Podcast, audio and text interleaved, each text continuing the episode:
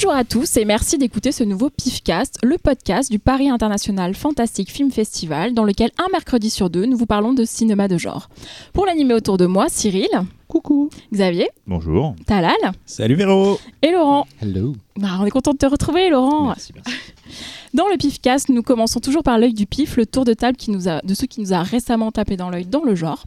Puis nous passons au dossier. Aujourd'hui, nous avons fait une sélection de films post-apocalyptiques. Et enfin, nous terminerons avec Cyril et sa sélection de bandes originales. On commence donc par l'œil du pif et on commence avec Cyril. C'est toujours moi qui commence, non Il me semble. C'est Non, non, non, non, non, non, non. C'est jamais toi qui Non, J'ai- non, c'est jamais toi. Alors, euh, j'ai d'ailleurs avant de commencer, hein, j'ai euh, j'ai prévu, alors je vais essayer de voir si je tiens, de parler doucement pendant tout ce pifcast. euh, voilà, Il y a deux révolutions. Déjà, tu, tu vas commencer à parler doucement et en plus, tu tiens ton micro. C'est nouveau aussi. Mais ça, personne ne le voit. On euh, fera une photo, on fera une photo. D'accord. Donc, euh, voilà, depuis, on ne tient pas les micros, ils flottent devant nous. hein. Donc, je vais parler doucement cette fois parce que voilà, on m'a reproché de, de parler trop vite. Je ne sais pas pourquoi les, gens, je vois pas pourquoi les gens disent ça. C'est faux. Mon œil du pif, ça aurait pu être un film qui aurait été présent dans le, les oublis des tops numéro 2 qu'on a fait en, en début d'année. Malheureusement, j'ai découvert après avoir fait ce top. Sinon, je l'aurais mis dedans à la place de Detective D, même si j'adore Detective D et je continue à l'ai- à l'aimer. Redis Détective D? Detective D 3, la légende des rois célestes. Petite pute. va. Et donc, ce film, on va pas faire taire le nom plus longtemps, c'est Upgrade de Lynn Whannell, Ah. un film que donc qui est sorti en France le 3 octobre dernier. Que j'ai zappé. Je savais que le film avait bonne réputation. Il était passé à l'étrange festival. Il est sorti en salle, mais euh, avec tout les, le boulot que j'ai eu pour le pif, machin et tout blabla, j'ai pas pu aller le voir. Donc je l'ai vu après coup. Je l'ai rattrapé après coup. Et c'est un claquage de beignets. Alors vite fait, futur euh, très proche, euh, enfin un peu- plus loin. C'est un peu un univers un peu à la Dread. euh, en fait, il y a des humains modifiés. Il y a une sorte d'intrigue policière. Un gars qui s'est fait attaqué par une bande de voyous. et ils ont tué sa femme. Il veut savoir ce qui s'est passé, mais il s'est retrouvé lui-même handicapé et complètement euh, tétraplégique après avoir pris des coups. Et en fait, on lui propose de lui injecter, enfin de lui injecter, de lui installer une sorte de puce dans le corps qui va lui permettre d'être plus tétraplégique parce que la puce va contrôler du coup tout son corps.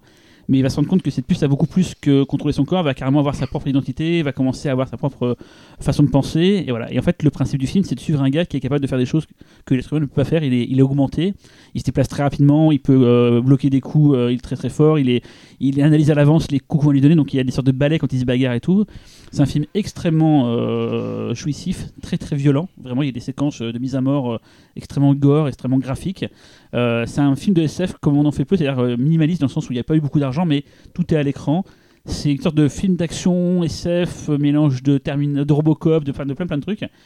Et j'ai kiffé. Pour information, le réalisateur, en fait, euh, c'est un, gars qui à la était acteur, qui a est australien. Le film d'ailleurs australien. Mais attends, je vais y venir, euh, Laurent. Il était acteur à la base, et parce qu'il ne trouvait pas de, de, de rôle à sa mesure, il décida avec euh, James Wan, un- quelqu'un qu'on connaît bien ici, euh, de, bah, de percer, de faire eux-mêmes un petit film qui va buzzer. Et ce film, c'était Saw. Ils ont donc scénarisé et euh, fait Saw ensemble. D'ailleurs, Lin Manuel joue dans Saw. Il joue en fait.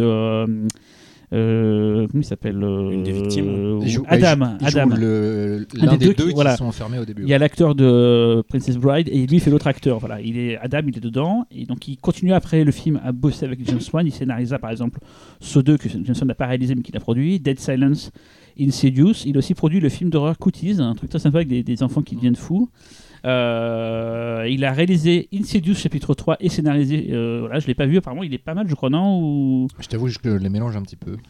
Bon, voilà. C'est une production Blumhouse, c'est important de le signaler, c'est que euh, on voit beaucoup de films d'horreur, là c'est de l'ASF, c'est un peu rare chez Blumhouse euh, de l'ASF, et moi c'est le même plaisir que j'ai eu en voyant ce film que plein d'autres films de SF comme ça minimalistes à petit budget tels que euh, Daybreakers et Predestination et Spierig, euh, Rippomen ou Dread, par exemple, c'est le genre de films comme ça où c'est pas, il n'y a pas une débauche d'effets spéciaux de dingue, mais les idées sont toutes là et on crée un univers crédible, et surtout comme c'est euh, un petit budget, ils s'y vont à fond au niveau euh, idées barrées et violence. Et voilà. Et c'est ça a été un bijou. C'est hyper intelligent.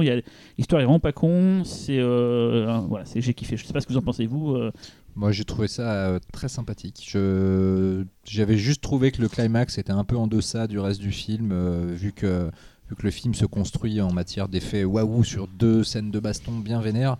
Euh, à la fin, tu t'attendais à un truc. Moi, je m'attendais à un truc un peu plus euh, conséquent, un peu plus ambitieux. euh, voilà. sinon, à part ça, c'est finement écrit. on voit venir un peu le truc. on va dire dans la deuxième partie du film, mais, mais c'est vraiment super bien mené, c'est assez jouissif, ça m'a beaucoup fait penser aussi un peu au cinéma hongkongais par, dans la réalisation des scènes d'action. Euh, La euh, avec la caméra. ouais, ouais. euh, genre elle va suivre quand un mec tombe, elle va suivre le mouvement du mec qui tombe Elle elle et, elle et est- elle remonte voilà. avec lui. L'énergie vraiment de la mise en scène de, de certaines séries hongkongaises. Donc, euh, ouais, non, j'ai pris, j'ai pris beaucoup de plaisir. Ouais. Véronique. Ouais, bah, j'ai vu à l'étrange festival parce que je savais pas qu'il sortait en salle en fait. Bêtement, j'avais même pas vérifié. Et euh, je sais pas, on avait déjà cette discussion sur les pourquoi les films sortent en salle ou sortent pas en salle. Et j'étais quand même assez étonnée que celui-là ait une sortie salle. C'est un deal en fait entre Universal. Quand un film fait un certain nombre d'entrées, au bout d'un moment, il doit sortir en salle. Et Universal euh, ne l'a pas sorti lui-même, il passe par une autre boîte qui s'appelle Apollo en fait, qui est une boîte qui a été créée par les, les gens Après, qui ont monté les si CGR marché, et c'est mais- eux qui ont sorti par exemple Assassination Nation. euh, non, ça va tr- ça a très bien marché. Bah, je me doute. Mais ouais, très c'est cool. sorti en catimini aussi. On n'a pas eu le. Enfin, bon.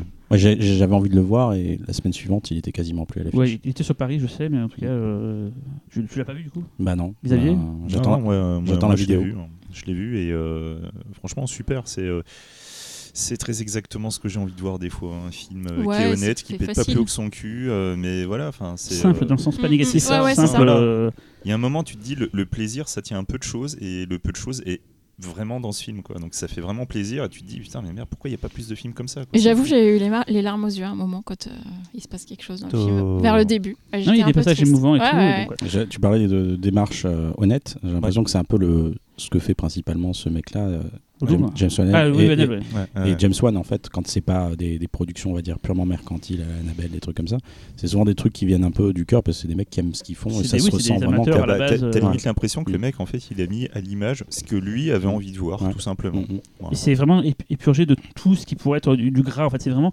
ça va à l'essentiel. C'est vraiment très simple et tout. C'est, euh, Et l'acteur est excellent.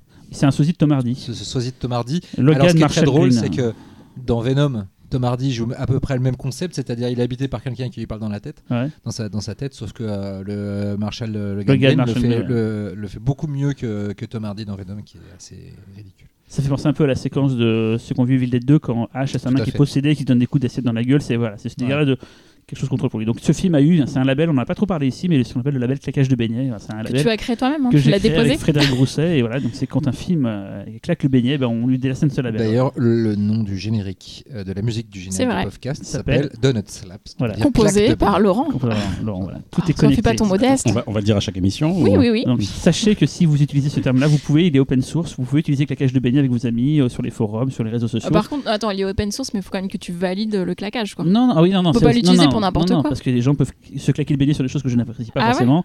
C'est personnel. Le claquage, c'est. Non, non, le claquage, c'est chacun le, le voit le claquage est offert. Voilà, le claquage. on, arrête de se toucher le beignet là On passe à autre chose Oh, oh, oh. Bah, c'est Véronique qui décide qui est le Bon, prochain. bah c'est halal du coup. Tiens, Ok. t'as ouvert ta gueule. Ça me dérange pas, c'est mon travail, monsieur.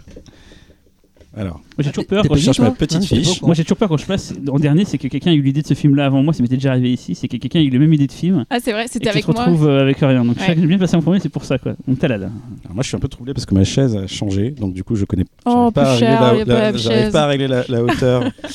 Alors, je vais parler d'un. Cette fois-ci, je vais pas parler d'un jeu, je vais pas parler d'un des trucs de plateau, je vais pas parler d'une marque de céréales. Euh, série. Non plus. je vais Un parler film, de- d'un un film de cinéma un film de cinéma avec des acteurs. putain. Je vais parler de l'invasion, l'invasion des profanateurs. Donc, film Lequel de Ah. 1978. hein. Donc c'est la version de Philippe Kaufman. Qui est passé au pif. Peut-être. J'étais pas Je là. C'était dis. l'année, l'année où j'étais pas là. sûrement. C'est la seule année que j'ai loupé. Invasion euh, extraterrestre. Donc c'était en 2014. 14, euh, c'est ça, ouais. C'est l'année que j'ai loupé.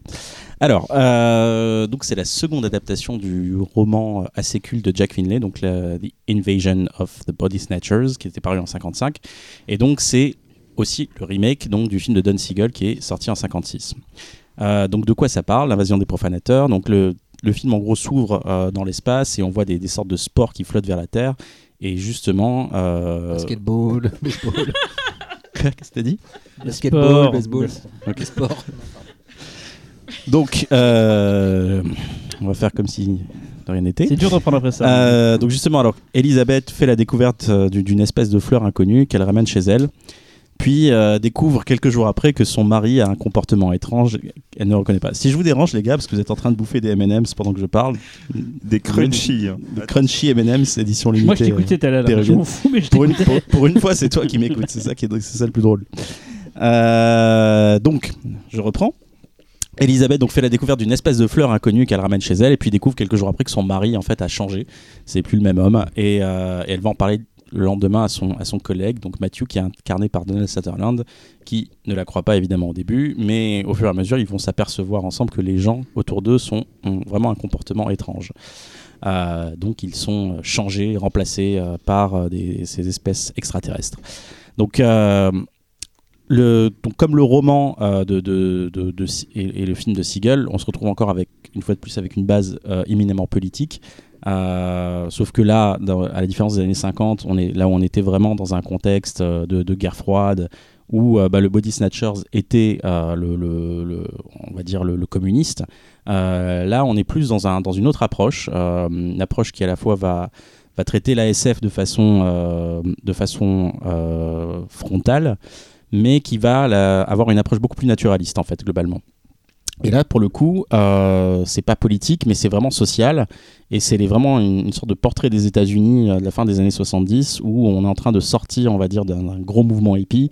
Et euh, c'est un peu euh, voilà, les, les- les Américains qui, qui commencent à toucher terre et se rendre compte que la- bah, la le fin monde. du flower power quoi. Exactement. Mm. Et, et donc justement, le cadre, contrairement au film de Seagull, là, cette fois-ci, ça se passe à San Francisco, une grande ville qui commence de plus en plus à se dé- déshumaniser. Et qui était euh, justement le siège du flower power euh, euh, dans les années 60. Dix. Donc voilà, les personnages prin- principaux, donc c'est un groupe d'intellectuels justement, des gens qui sont, comme je disais tout à l'heure, probablement sortis du mouvement hippie. Et, et donc voilà, les Body Snatchers cette fois-ci marquent l'uniformisation de la pensée. Donc, on a des comédiens de ouf dedans, Donald Sutherland, Jeff Goldblum, Leonard Nimoy, donc Spock, et Veronica Cartwright, que vous connaissez euh, probablement d'Alien. Euh, mais ce qui fait vraiment la force du film, ce que je disais tout à l'heure, c'est ce, ce- ce- c'est la, la réelle de Kaufman qui m'a vraiment surpris. C'est un film que j'avais pas vu de. Je, je sais pas pourquoi. Pourtant, j'adore le thème du Body Snatchers, mais ce film-là, j'ai jamais, j'ai jamais regardé. T'avais vu Et- les- toutes les autres versions Ouais. sauf celui-là en fait Voilà, j'ai- ouais, je vais je en parler d'ailleurs un petit peu après. Euh, et, et ce qui m'a vraiment euh, impressionné, c'est cette réalisation hyper naturaliste, caméra épaule, euh, avec des, des trucs très subtils, euh, des, des- des- des caméras qui débulent, euh, une lumière hyper contrastée avec le genre en lui-même, parce que euh, on est dans quelque chose de.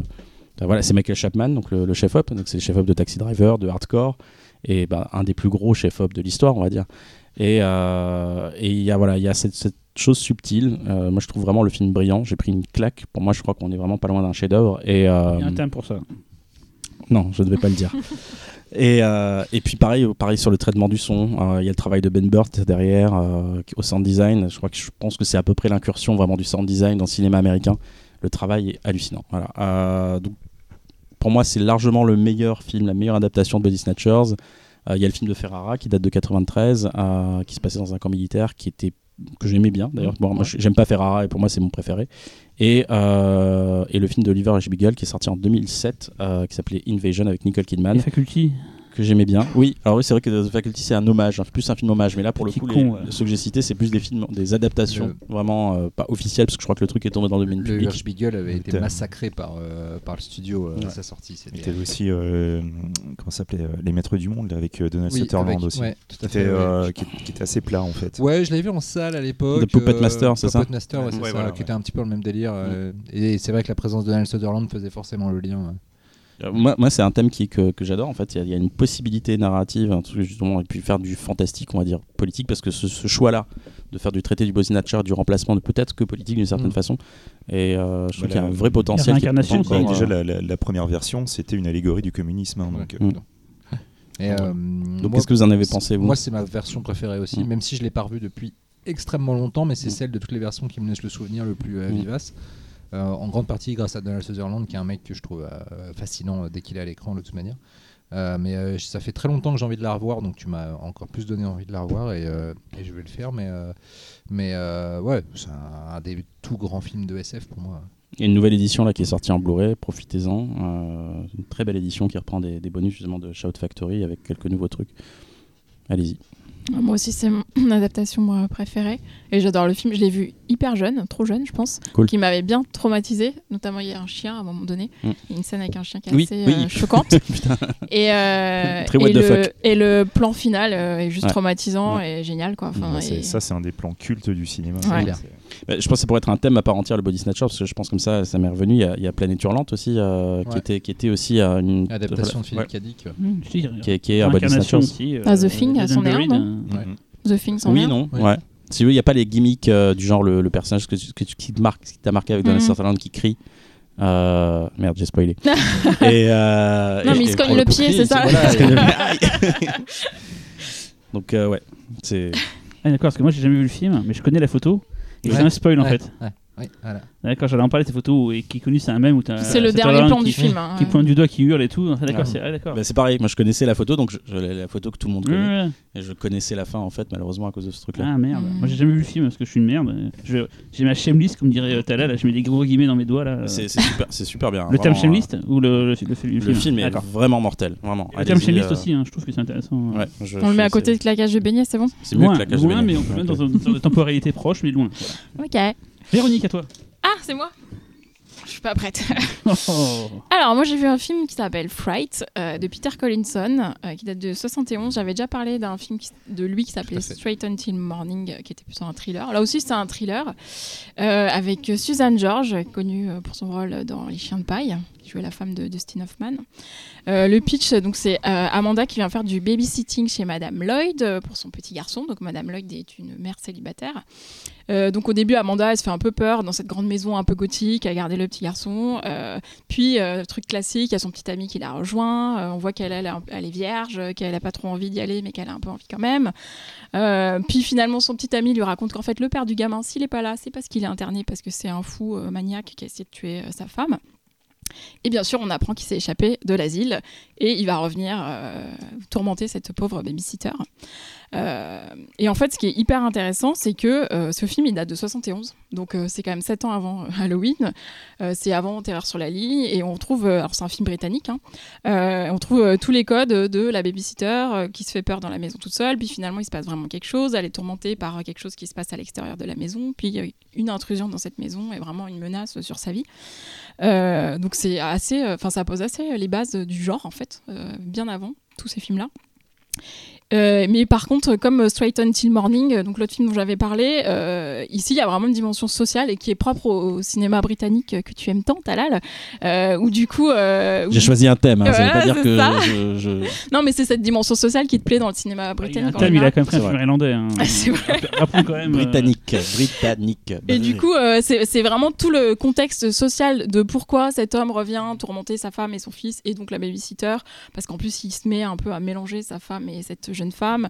Du coup, on assiste quand même à une scène hyper glauque euh, où cette pauvre Suzanne George euh, se fait violer. En, en réalité, on voit rien, mais c'est très très glauque. Et je me dis, la pauvre, elle se fait violer dans tous les films, en fait, euh, c'est ça. Enfin, d'ailleurs, elle est à moitié à poil pendant tout le film. Pourquoi tu regardes vous- Laurent en posant cette question Je me genre dis, de il doit certainement être au courant. le spécialiste des viols de Suzanne George. Le rapiste. Et du coup, le, le climax tombe vraiment dans quelque chose de- d'assez sombre, mais euh, pas dans le genre horreur, mais dans le genre euh, réaliste euh, et social. Quoi. Et enfin, j'ai vraiment beaucoup, beaucoup aimé voir ce film en fait pour voir quelle influence il avait pu avoir. Je J'ai pas réussi à trouver s'il avait eu effectivement une, une influence directe sur les Halloween, etc., qu'il a pu avoir après les slashers en général. Mais je trouvais ça hyper intéressant de voir que Bah. tout est posé. C'est pas le premier d'ailleurs à avoir précédé Halloween. Il y a aussi Black Christmas de Bob Clark qui est qui est pareil. Là, c'est l'histoire en revanche de de- d'une jeune fille qui sont dans leur sororité et euh, qui sont euh, et qui sont euh, décimées une par une par un par un taré. Mais c'est vrai que ça aussi c'était Mm. un des tout premiers slashers. Ah, enfin un, un de ceux qui ont précédé Halloween. Donc c'est vrai qu'Halloween. a- C'est celui qui revient le plus souvent d'ailleurs, Black Christmas. Ouais. C'est quand tu dis la- les bases du slasher, c'est euh, plus ça, ouais. parce qu'on avait parlé il y a. La baie sanglante Ouais, aussi. Et la baie sanglante, tout à fait. Attends, c'était c'était quelle année euh, Merde, le truc produit par Bob Weinstein?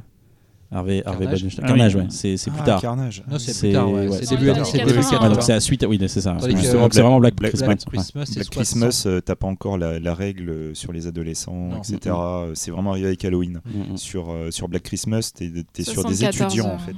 Black Et Christmas, des étudiants assez âgés. Du coup, c'est tu vois, c'est un slasher, mais c'est pas exactement un slasher quand tu regardes maintenant. C'est le mi-chemin entre Psycho Killer et slasher. Ouais, c'est ça. Je l'ai revu beaucoup plus tard, j'ai trouvé ça mortel, perso. Ouais, c'est génial. Bah, Bob Clark était. Vous avez pas vu mon film, vous parlez d'un autre film, c'est ça Comme d'hab, quoi. Si Xavier l'a forcément vu. euh, Non, il l'a pas vu. Je...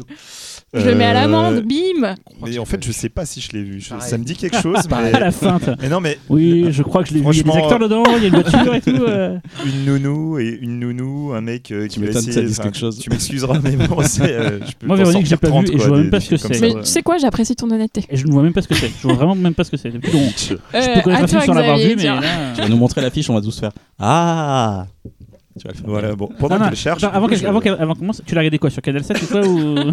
Sur les câbles. Voilà. Ah, bravo. Euh, moi, je vais vous parler d'un film, Ouais mais oui, ben, toi, ça te fait plaisir. tu. Ah, je Enfin, sais, euh, je sais. Non, tu sais pas. non Et Oh, en attends, fait, attends, attends, attends, attends, enfin vrai, comment il peut savoir alors que t'as juste dit je veux parler d'un film il Non, nous mais fait- Ah, je sais, sais. dit, je vais vous parler d'un film, mais avec un petit sourire. Donc, euh, non, non, non, mais c'est très simple. C'est qu'en fait, je vais vous parler d'un film que je n'ai pas adoré, Ah non, alors, Ah, je- Mais- je veux dire que j'ai pas vu mais euh, qui du coup, euh, bah, comme certains films arrivent à le faire, ils te font t'interroger sur qu'est-ce qui fait qu'un film est bon ah ou te marque. Tu un vois. porno Un truc Et, qui est sorti en salle. Euh, non, même pas. Ah. Non plus. Euh, Enfin, pas chez nous en tout cas. Et en fait, euh, il se trouve que bon, euh, suite au pif, généralement, j'ai pas envie de regarder les films. Je suis désolé. Mais je suis pas Voilà. Et, euh, et au bout d'un moment, ça, ça la, la machine se relance. Et, euh, et donc, du coup, j'avais regard- j'ai commencé par regarder ce film-là. euh, que j'ai trouvé ma foi euh, un peu chiant, soyons honnêtes, j'ai trouvé un peu chiant. Et euh, du coup, j'ai regardé d'autres fun trucs. euh, ta- ta couche. toi, toi, toi, tais-toi. Et euh, J'ai pas compris. je moi. comprends rien moi, je comprends. moi je comprends pas les gens qui écoutent ils devaient encore rien comprendre Ils comprendront plus tard, je pense. et comment il peut Et- attends, comment Laurent est à l'âge de deviner le film non, alors mais j'ai pas deviné en fait. Je Non, non, avait s'est trompé. chose. Non, Talal, c'est autre chose. et, euh, et en fait, du coup, j'ai regardé d'autres films que j'ai pas Elle est- trouvé. elle est longue, cette intro, quand même. j'ai Ouais, non, mais. hey, Et tu vas d'abord nous parler des films que t'as pas vus, c'est Et puis ça je me suis fait un sandwich. Et en fait, entre, des- entre films que j'attendais où j'étais déçu, des mauvais films ou des films incompréhensibles, Boring. boring voilà boring boring boring en fait, le, le, pre- le fameux premier film que j'ai trouvé chiant, il va falloir que ce soit quelque chose de ouf mec parce que là là tout le monde qui écoute c'est mais qu'est-ce qu'il nous saoule avec son intro? C'est celui, c'est vraiment celui qui m'est resté en tête. Donc moi, je vais vous parler de Moonlight Boy, en fait. Quelqu'un l'a-t-il vu? Je ne sais même pas ce que c'est. La- le, le soufflet qui est retombé Tout ça pour ça, mec. Euh, Voilà, ouais, tout ouais. ça pour un ça. film croate de Ça vous 1932 euh, Non, alors en fait, moi je vais vous parler donc d'un film taïwanais Bah voilà. de Yu Yen T'étais pas loin. qui date de 1993. Et euh, donc en fait, c'est euh, on va suivre euh, Xiao Feng, qui est un jeune adolescent désœuvré qui passe sa vie à végéter entre la maison familiale et les répétitions du groupe de sa sœur aînée. Mais étrangement, personne parmi ses proches ne semble conscient de son existence. Un soir, fuyant un homme qui crie son nom dans les rues, il va rencontrer un cartoon.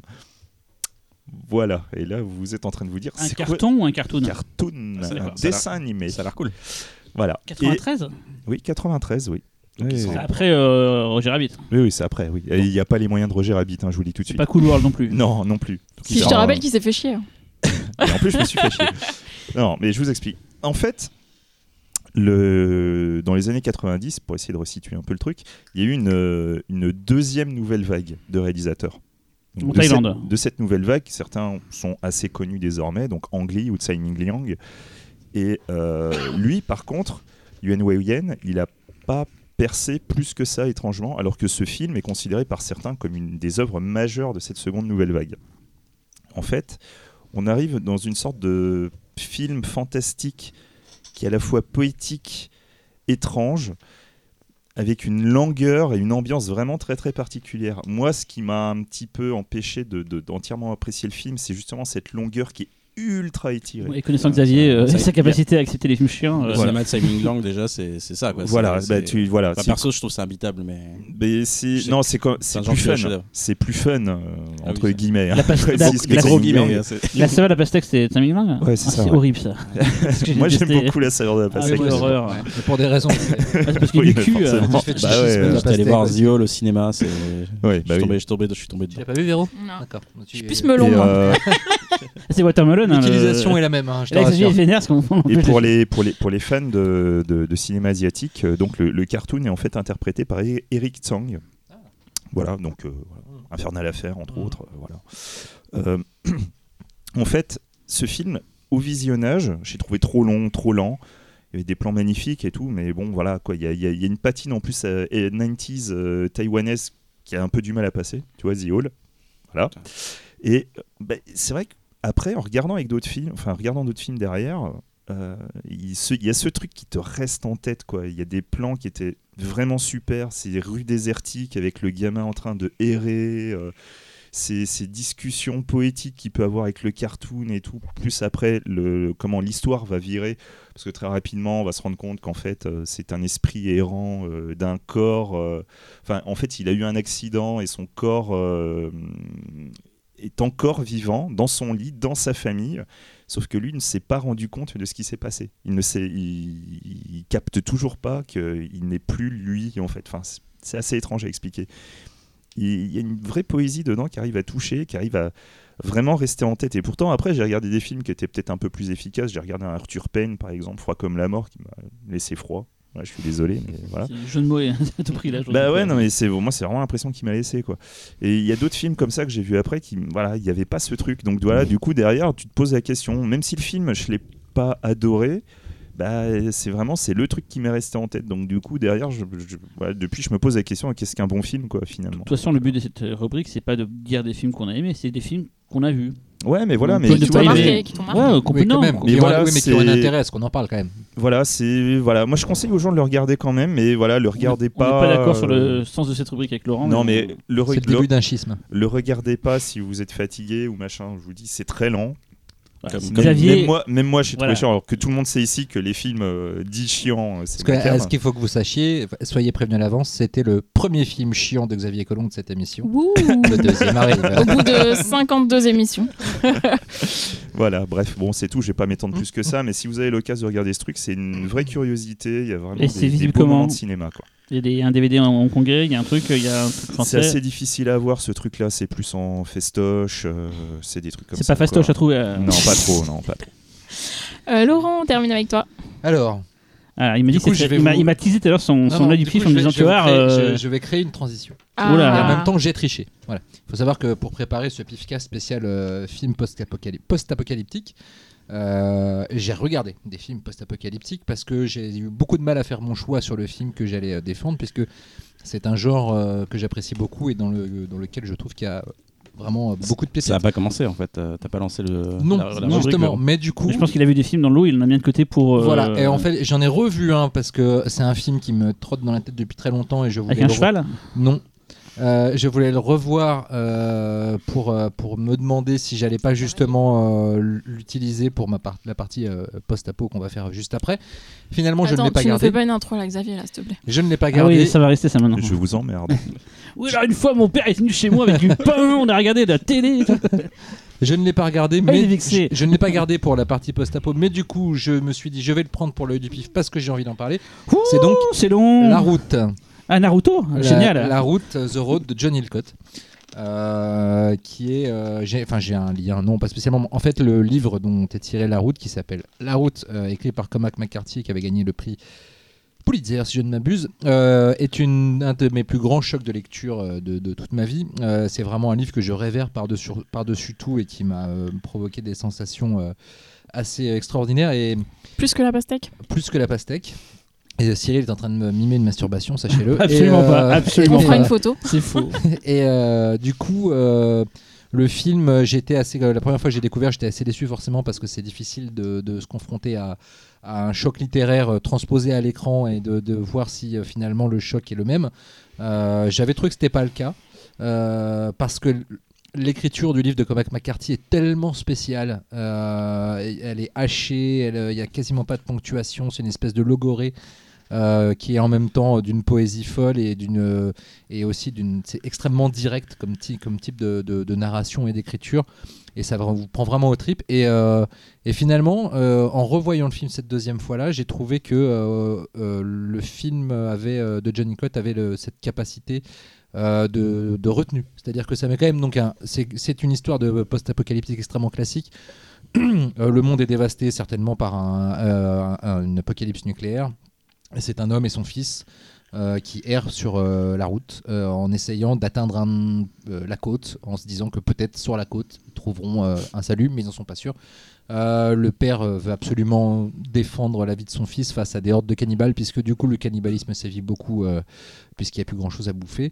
Et au point même qu'il garde deux balles dans le pistolet qu'il a, qu'il trimballe, une pour lui et une pour son fils, si jamais il voit que finalement ils sont, ils sont, ils sont acculés. Et il veut absolument pas que son fils connaisse les affres. Donc c'est une histoire de balle, hein, pour résumer. Exactement. Et euh, voilà, donc c'est joué par euh, Viggo Mortensen, euh, le, père est joué par euh, Viggo Mortensen et le, fils par Cody, Smith McPhee. Et, voilà. Et en fait, voilà, en revoyant le film, au-delà de la déception de la première vision liée à mon amour du livre, bah, j'ai trouvé que c'était magnifique de retenue, de poésie assez, comment dirais-je, discrète. C'est-à-dire que le film n'appuie jamais euh, son envie de, d'épater le spectateur ou bien de, de l'emmener dans un torrent de lyrisme, etc. C'est vraiment extrêmement tenu sur toute, euh, sur toute la durée en matière d'émotion. C'est très dur. C'est pas aussi dur que le livre, qui est, euh, qui est parfois vraiment cruel, mais c'est quand même très dur. Et visuellement, c'est magnifique. La photo extrêmement grisâtre et l'occasion de plans de composition, on dirait de, notamment avec les paysages, on dirait de la peinture. C'est c'est sublime. Et voilà, donc je pense que c'est peut-être le meilleur film post-apo de ces, euh, de ces 15 dernières années.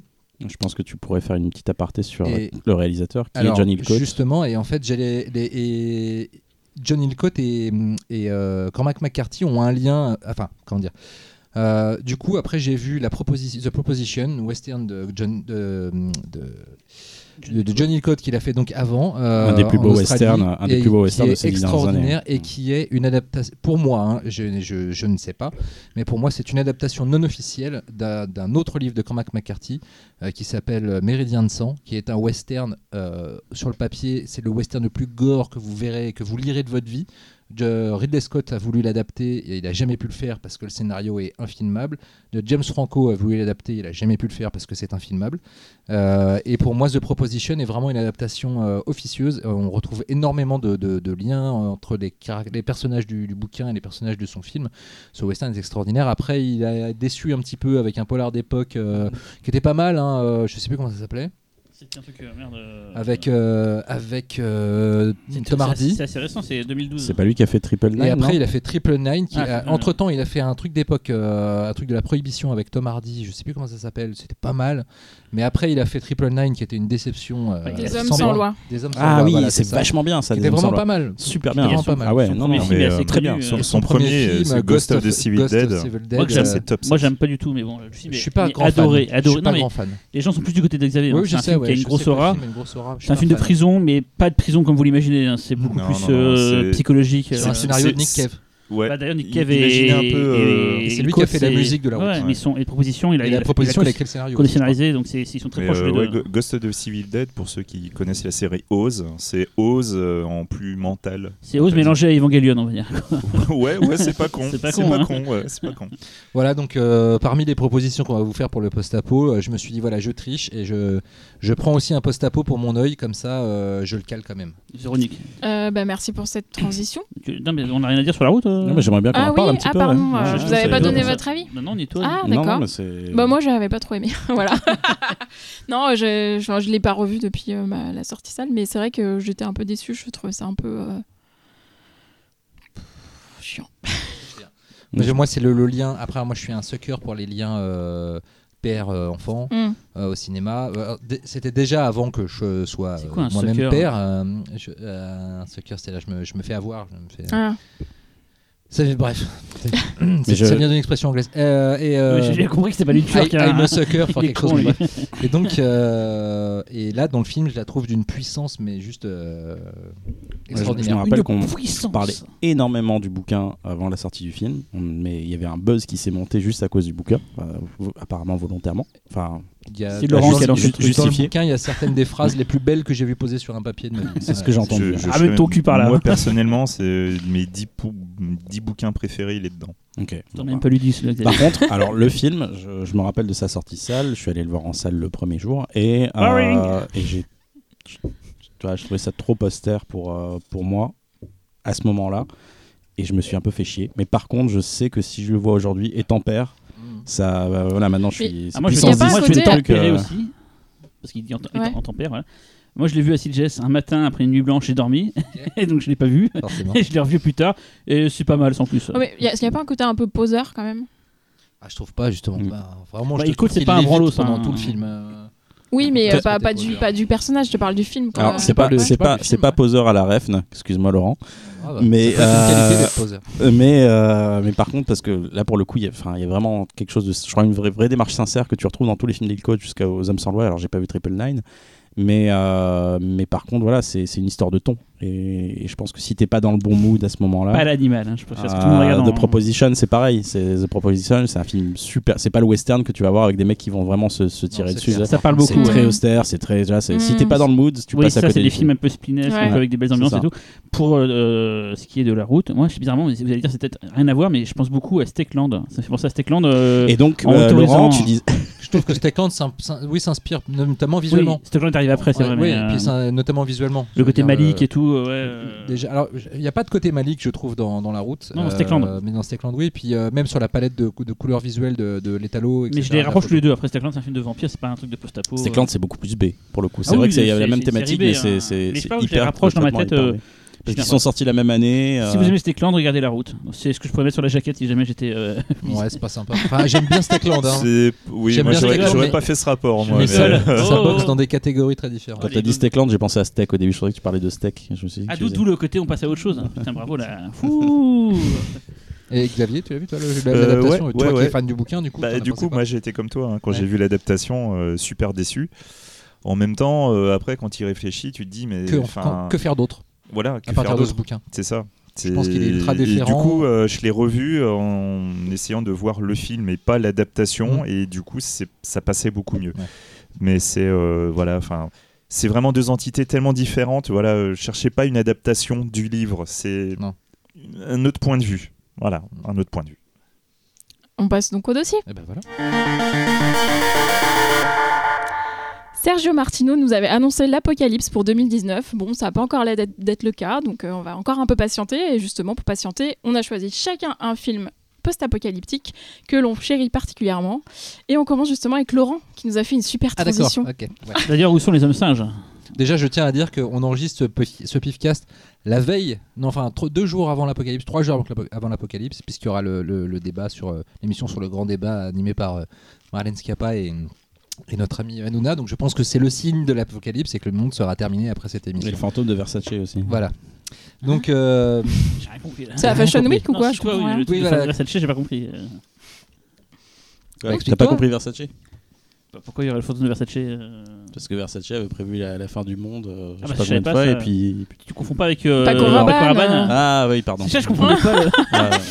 Bah, des couturiers, euh, un peu foufou. Oh là là. C'est pareil. moi, je lai- moi je laisse toujours les gens s'expliquer jusqu'au bout Non, t'avais avant pas de compris. dire. J'avais pas, j'avais Ah. pas compris, mais je me suis dit mais T'as fait Mais le il a une explication. ouais, Non, genre, j'ai fait- Il me il a regarde une avec regard, explication. genre, ouais, bien sûr, il va le dire et puis c'est planté. Voilà. C'est Bon, Paco. bref. Bon, C'est alors pas Laurent, grave. t'as choisi quoi Voilà, donc maintenant que j'ai dit mon film post-apo en, en œil du pif, je peux dire mon vrai film post-apo.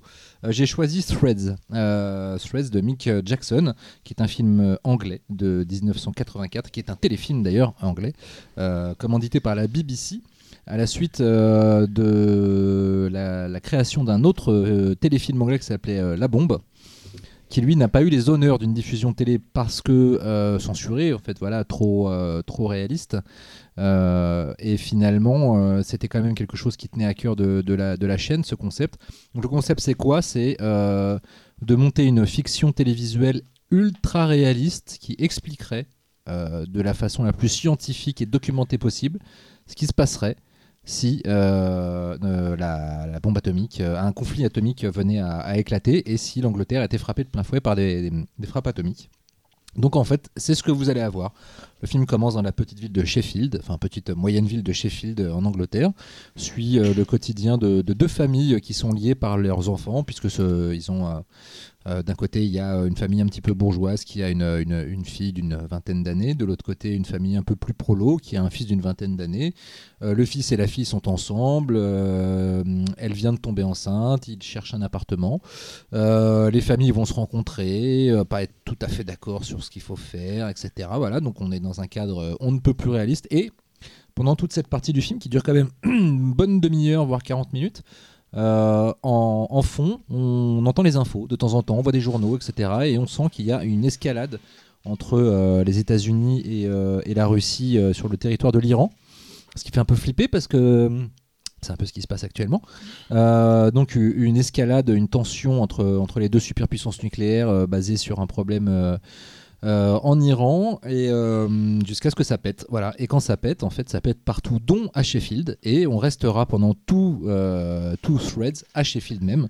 On n'en bougera pas. Et on verra ce qui se passe pendant l'explosion, on verra ce qui se passe tout de suite après, et on verra ce qui se passe longtemps après, puisque le film se conclut des années et des années après le conflit pour voir quelle est, l'évolution et les, conséquences sur l'humanité d'un conflit atomique. Donc c'est proprement glaçant, c'est-à-dire que euh, c'est déjà c'est le réalisme anglais des années 80, hein, donc euh, euh, c'est format carré, couleur, euh, couleur cacadois, quotidien déprimant de, de, banlieue de, banlieue anglaise, pas forcément très vivante déjà à la base, mais le fait d'avoir passé les, les 35 premières minutes avec cette famille, avec les- les espoirs de ce jeune couple euh, qui n'est pas armé forcément pour réussir dans la vie, mais qui a envie d'avoir un peu d'espoir, etc. Et les voir euh, se prendre de plein fouet, euh, tous ces personnages se prendre de plein fouet cet événement apocalyptique, c'est juste, c'est assez terrassant, d'autant que on suit aussi en parallèle le côté politique, puisqu'il y a le gouvernement anglais qui avait prévu en fait cette éventualité. D'ailleurs, toute une partie de la documentation du film se base sur un projet du gouvernement anglais qui existait vraiment à l'époque et qui, est donc, euh, qui était donc d'imaginer ce qui se passerait en cas d'apocalypse nucléaire et donc de- de- de- d'imaginer une, une réponse politique euh, une organisation euh, humanitaire, euh, sociale, Rationnement. rationnement et tout ça, qu'est-ce qu'il faudrait faire? Et donc on suit aussi le, le personnage politique qui va être en charge de gérer la crise. Euh, donc euh, on a voilà toutes ces problématiques qui sont mixées. euh, alors en termes de montage, c'est une leçon, c'est-à-dire qu'on passe non-stop du macro événement au micro événement de façon extrêmement fluide. Quand l'apocalypse survient, c'est extrêmement impressionnant, c'est-à-dire qu'il y a beau pas avoir une thune puisque c'est une production télé, euh, entre l'utilisation stock shot très intelligente, quelques effets spéciaux plutôt bien placés euh, et, euh, et puis des tricks très classiques à base de flash aveuglant, mais on voit pas ce qui se passe, et un peu de fumée. D'ailleurs, ils ont eu des problèmes pendant le tournage, c'est-à-dire qu'ils ils ont, fait exploser des, bombes de fumée dans la rue sans prévenir les flics qui ont débarqué et qui ont, qui ont arrêté le tournage, donc ça a été... ça a été un peu, le- bazar. Et euh, c'est extrêmement impressionnant. Les, premières scènes immédiatement après l'explosion sont traumatisantes, vraiment. C'est-à-dire que quand on voit les, cadavres, c'est même assez gore et violent pour une production télé. Euh, enfin, on verrait jamais ça en France. On n'aurait pas vu ça à l'époque, on ne le verrait pas maintenant. Bref, on ne verrait jamais ça à la télé en France. C'est quand même l'avantage de la télé anglaise, notamment. Et, euh, et puis, voilà, le film continue à être glaçant de bout en bout sur aussi bien des questions de qu'est-ce qu'on va manger, sur, sur euh, le pillage, sur euh, comment, euh, comment gérer une telle crise, c'est-à-dire qu'on a des millions, des millions de personnes qui veulent manger, on n'a plus rien à bouffer, qui on choisit, euh, à quel moment on dit un tel va manger, un tel va pas manger, à quel moment les insurgés qui ont faim, on se dit bah on va leur tirer dessus ou pas parce qu'on peut pas les laisser piller, mais en même temps ils ont faim, c'est normal. Enfin voilà, c'est une suite de questionnements qui montrent à quel point ce genre de conflit est l'aboutissement de la bêtise humaine et, et la négation de, de l'humanité. Euh, heureusement, euh, malgré le réalisme, ça ne nous est encore jamais arrivé. Euh, croisons les doigts pour que ce ne soit pas le cas. Ça arrivait à Euh, quelques japonais quand même. Japonais, ouais. non, non, non, mais je veux dire que ce soit globalisé Mm. euh, sur le monde entier, puisque dans le scénario de, de, de Threads, c'est un conflit mondial. Oui. C'est pas, c'est pas, compter sur pas- les autres villes pour les aider parce qu'en fait tout le monde est dans la merde. tout le en monde est dans la merde, voilà, c'est ça que je voulais dire. Bien sûr, d'ailleurs, le film s'est beaucoup basé sur, euh, sur ce qui s'était passé euh, à Nagasaki et Hiroshima, Et ce qui était aussi le cas de, de l'autre film, La Bombe, l'autre téléfilm. Est-ce euh, qu'ils utilisent de- des images d'archives? Je me suis posé la question. euh. Oui, il y a des images d'archives. Je me demande même d'ailleurs si à un moment donné, il n'y a pas des images d'archives de camps de concentration euh, sur certaines images de.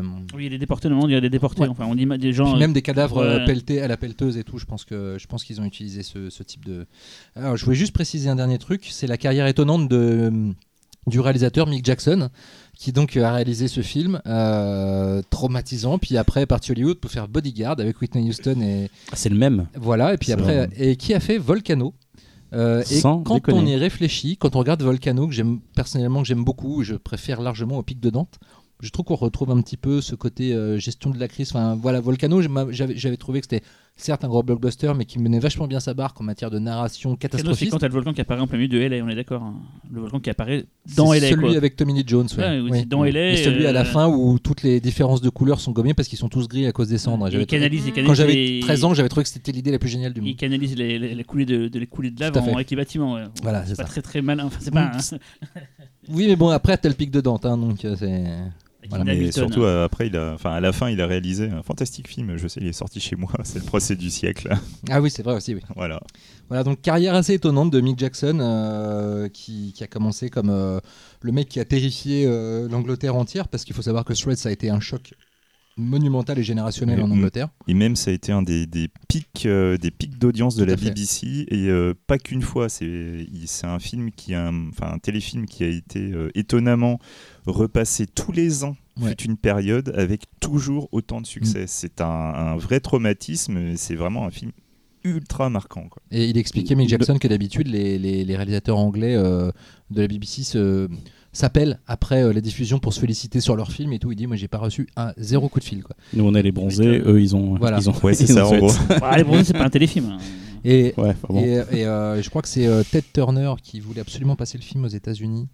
Euh, et en fait, il trouvait pas de sponsor à la télé qui acceptait de le passer. Et du coup, il a payé de sa poche la diffusion parce qu'il estimait que c'était un film très important à diffuser. euh, voilà. Voilà. Moi, je voudrais juste rajouter aussi un petit détail, c'est qu'il y a une euh, version remastered qui est sortie le mois dernier en Angleterre, Ah, en Blu-ray, ah.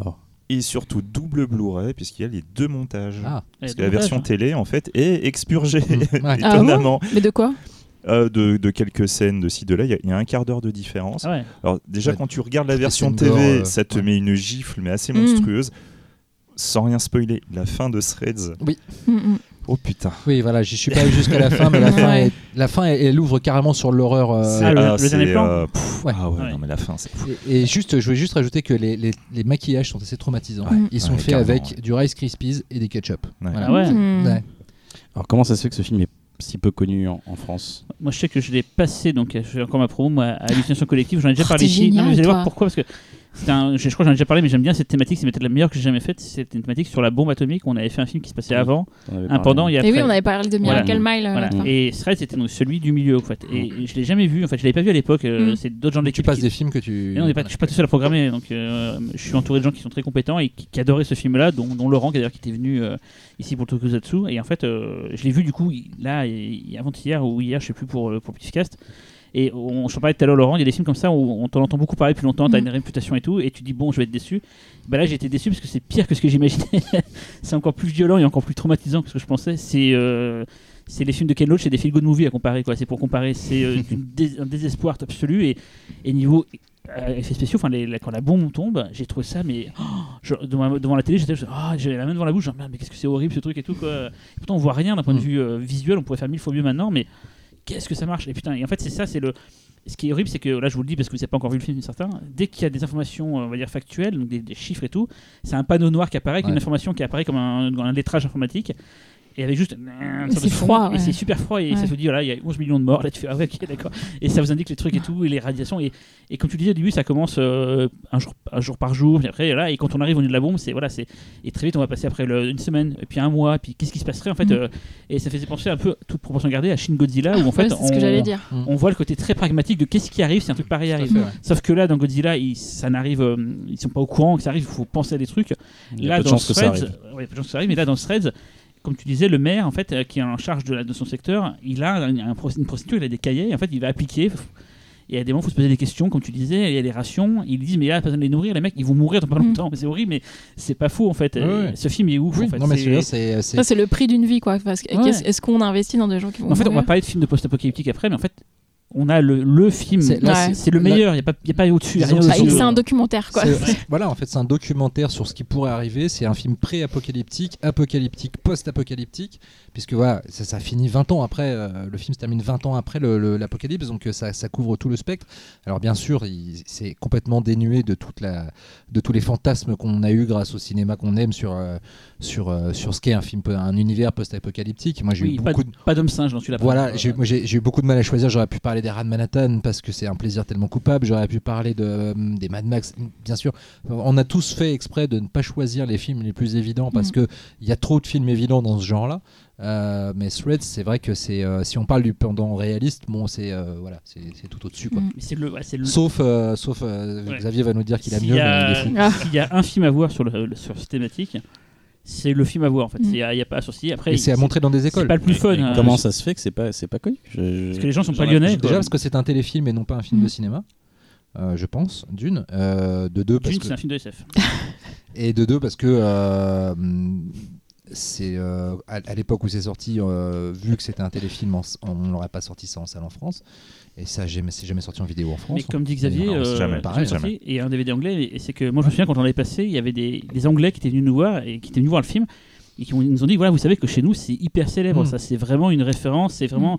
Et euh, on, on mesure pas l'importance de ce truc-là, quoi.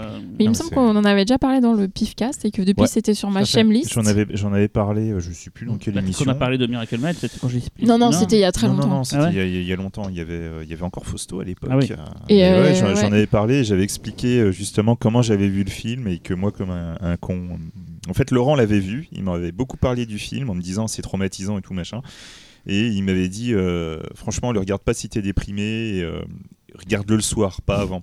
Et moi, comme un con, euh, j'ai fait Oh bah ok, je vais le regarder. Et j'ai regardé le lendemain à 9h du mat. Ça m'a plombé ma Oui. journée. Mais c'est, euh, on dit toujours est-ce que ça va vraiment avoir l'impact et tout, Mm. c'est parce que C'est vieillot et tout. Non, non, je vous le dis, je l'ai vu euh, là, Ouais, en ouais. 2019, ça. Ouais, et en sachant rien- un peu à quoi Ah oui, s'attendre, euh, le choc tu il verras, c'est, Ouais, ultra hardcore, ça montre, c'est très factuel, c'est très Mhm. clinique. Mais euh, j'étais loin de penser euh, que Mhm. ça allait être aussi violent, quoi. Et en même temps, je trouve que c'est extrêmement intelligent parce que c'est c'est clinique et documentaire, mais il y a quand même ce petit truc où on t'introduit de l'univers à travers des personnages que tu suis au début. Ouais. Donc, Ah oui. il y a quand même cet élément de narration cinématographique qui fait que tu es, euh, tu es plus affecté par ce qui se passe, à- au per- par ce qui arrive au personnage que si tu l'étais, si tu étais juste face à des chiffres, des scènes de destruction et des gens qui errent et qui. Ce qui est marrant par rapport à l'actualité, c'est qu'au début du film, il y a des opposants donc à la guerre à en- qui se montent et on voit des gens qui se font arrêter de façon préventive. Et ça me fait penser un peu à ce qui se passe en ce moment où on a des gens de façon préventive en avance de peut-être qu'ils vont peut-être faire du trouble à l'ordre public, sauf que ils ont raison de gueuler quoi. Ils disent on peut pas gagner une guerre atomique. Il y a une nana qui dit ça, Mm. euh, une porte-parole et, et elle a pas tort. Une fois que ça tombe, enfin c'est c'est mort quoi. Mm. C'est vraiment c'est la négation de Il l'humanité. n'y a C'est- plus rien. C'est- Il y a plus rien qui repousse quoi. Véro euh, Ah, Il y a ce truc culturel qui est très anglais, euh, qui fait que euh, tu- quand tu regardes les spots préventifs anglais, euh, je sais pas, sur la circulation, et c'est toujours hyper choc, tout de suite dans ta Mhm. gueule, très froid, et en même temps très humanisé parce que tu as l'impression que ces gens-là existent. Et c'est vrai que c'est un, il y a un- c'est un gap qu'on n'a pas, nous, par Mhm. exemple, parce qu'on a plutôt tendance à éviter ce genre de sujet ou de les traiter font- frontalement. On les enrobe. euh, Ouais, on enrobe le Les truc, euh, ouais. la photo. des- Et là, pour le coup, c'est c'est froid, c'est pas de faire particulièrement de photos. Et c'est c'est vraiment, tu- Mm. ça existe encore aujourd'hui en Angleterre. Ils ont vraiment cette culture du, du, du, du coup de poing dans la gueule, quoi. Et juste pour compléter sur ce que tu. Enfin, pas compléter, mais genre sur ce que tout le monde a dit. Ce que j'ai bien aimé aussi dans le film, c'est le travail de la couleur. Comme Mm. tu disais, ce que tu avais retrouvé dans Volcano. Qui est vraiment. euh, qui- Enfin, pendant tout le film, il y a une évolution avec un espèce de. On touche le fond à un moment donné dans le film. Et vers la fin, il y a une espèce de. Il y a des couleurs qui reviennent et Mm. tout. On commence à reprendre de l'espoir, mais c'est pas si- forcément les bonnes couleurs qu'on ouais. voit. voilà. Alors, on continue avec Cyril? Ah, c'est moi le prochain. Mais oui, c'est toi. Pas Xavier avant non? Non. Donc moi c'est beaucoup plus rigolo que Threads. Euh. Encore que. Et encore que, ça s'appelle Le Dernier Survivant, The Quiet Earth, un film de 1985 qu'on doit au donc c'est un film de Nouvelle-Zélande qu'on doit au réalisateur Josh Murphy. Alors Josh Murphy, il avait fait Hutu, qui est d'ailleurs ressorti en salle en France il y a deux ans, je crois, chez euh, l'Arabia. Il a fait un, un- un film de scène que j'aime beaucoup, qui s'appelle Free Jack. Je pense qu'on est plusieurs ici à aimer. Moi j'aime si, beaucoup. voilà, je l'ai vu en selle, c'est super. Mick Jagger Forever. voilà, c'est un film qui, qui bon, je pense que c'est un film d'une époque, mais moi j'aime bien Free Jack aussi, quoi. Il a fait Piège à grande vitesse, ça, je sais pas du tout, j'avais, j'ai découvert ça, et surtout il a fait le premier film produit en, au Luxembourg, qui est la suite de Fortress, Fortress 2. Génial. voilà, faut le savoir. C'était pas lui qui avait fait euh, Cherry Falls? Non, je mélange. Peut-être, non, j'ai pas pris tous ces films, là, j'ai pris les films que je connaissais un peu dans le, dans, le- dans le, dans le lot, quoi, donc. euh, donc Cherry Falls, je le connais pas, donc je m'en bats les couilles. Non, c'est Chaque un- fois, c'est le truc où ils niquent c'est un tous là. c'est un, non, mais c'est un sachet absolument génial C'est- c'est- Cherry c'est mal, où en Cherry fait le tueur tue que des vierges. Du coup, tout le lycée décide d'organiser une partouze Ah, géante. classe. C'est C'est génial. Faut c'est que je le vois ça du coup. très rigolo. Donc c'est, alors je me suis un peu documenté sur le film. Alors l'explication, qu'est-ce que c'est que l'histoire? C'est un mec, il est en train de prendre sa- son bain, il est tout tranquille dans sa baignoire. Tout d'un coup, il y a un flash. Pff, en fait, il est sous l'eau quand il, ça arrive le flash. Et il se il sort, et en fait, il se rend compte qu'il n'y a plus personne euh, dans les rues de, de, de c'est Wellington, je sais pas quelle ville c'est, c'est en Nouvelle-Zélande. Et il découvre qu'en fait, il est dernier, le, dernier homme sur Terre, quoi. Euh, D'où le titre euh, français, le dernier survivant. Et il va, eh ben, il va faire un peu comme dans le zombie de Romero. Au départ, il va en profiter. Forcément, il est tout seul, il peut faire ce qu'il veut. Il va visiter les baraques, il va prendre plein de trucs de la consommation courante et tout. Mais très vite, il va se rendre compte qu'en fait, tout seul, on se fait un peu chier.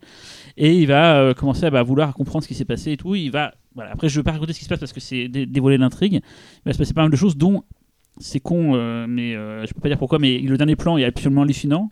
Mais il faut, il faut rentrer un peu dedans quand Voilà. même parce que sinon tu es obligé de trop.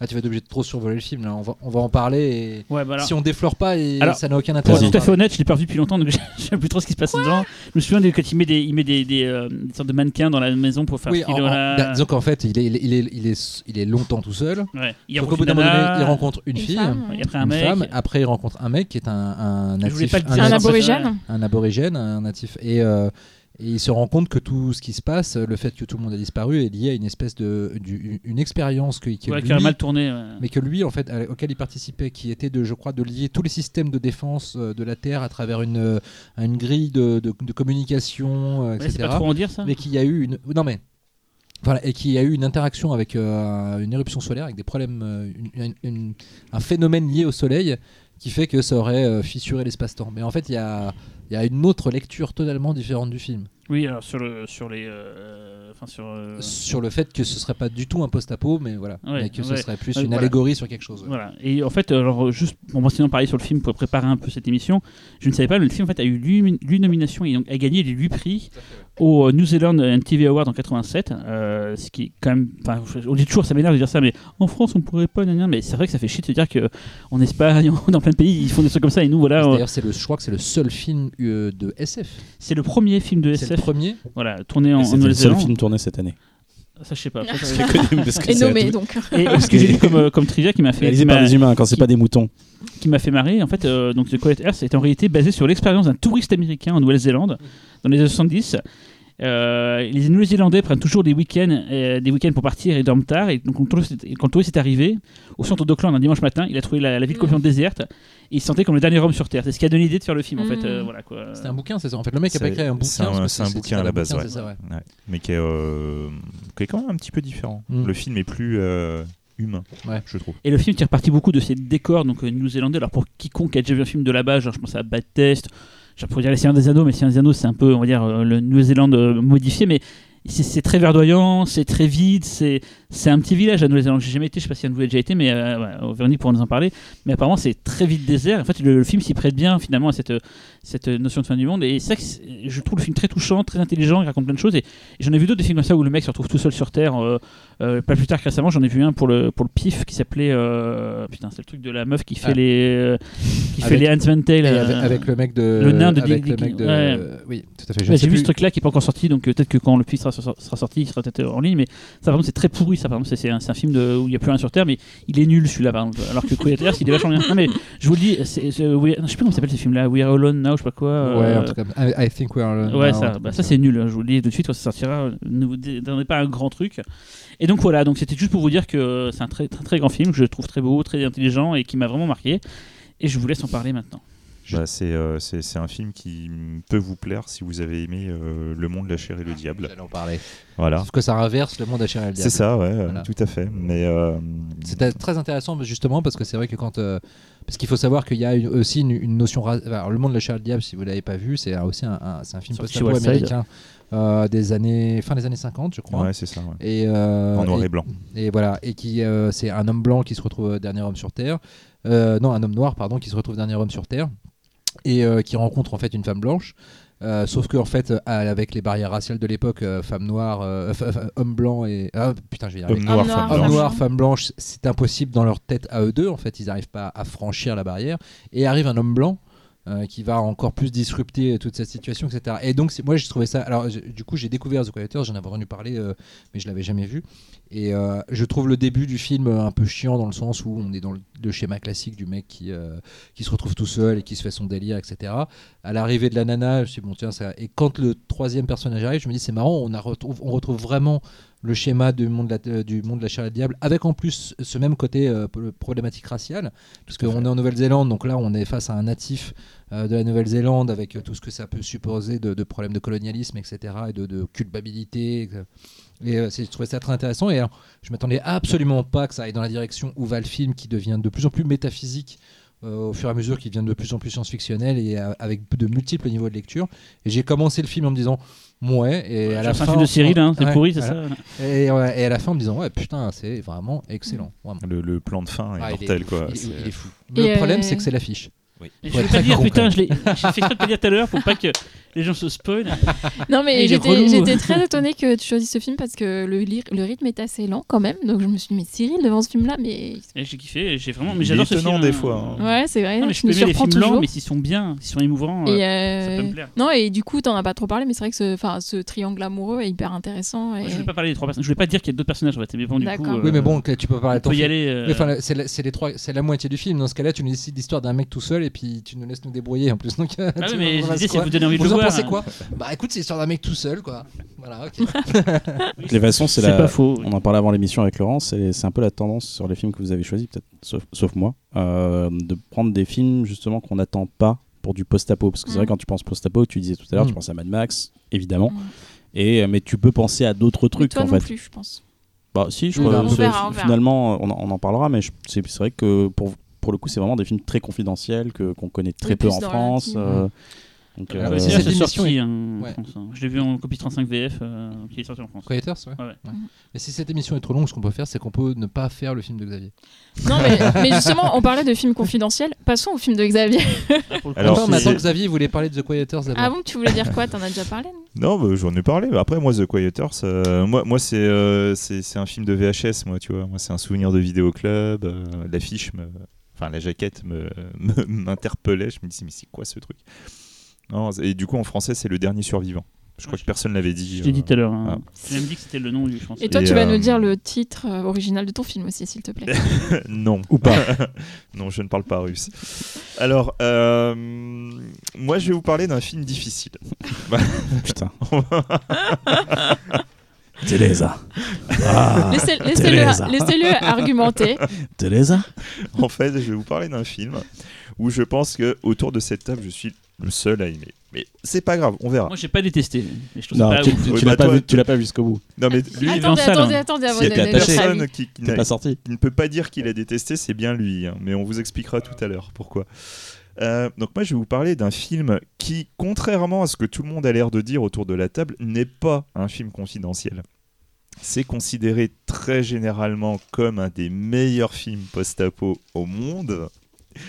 Après, je ne vous cache pas qu'il s'agit d'un film difficile et un film qui se mérite. Tu Je suis d'accord. Cette expression, hein. cette expression ne devrait pas exister. Ah, mais il a- c'est peu de le dire. Je crois qu'il a vraiment trouvé les mots justes. Alors donc je vais vous parler de Lettre d'un homme mort. Donc le titre original est Pismaj Mjordvogo Sheloveka. Ah, Voilà. Tu l'as fait quand même. Donc il s'agit d'un film de 1986, donc de l'ex-URSS. Il s'agit d'un film de Konstantin Lopushansky avec au scénario Boris Strugatsky. Donc si cette émission ressemble à, une- à un sketch des inconnus, ne zappez pas. je, je vais vous parler, je vais vous parler plus tard euh, de manière plus approfondie de, de Boris euh, Strugatsky qui est juste euh, ex- exceptionnel. On a tellement.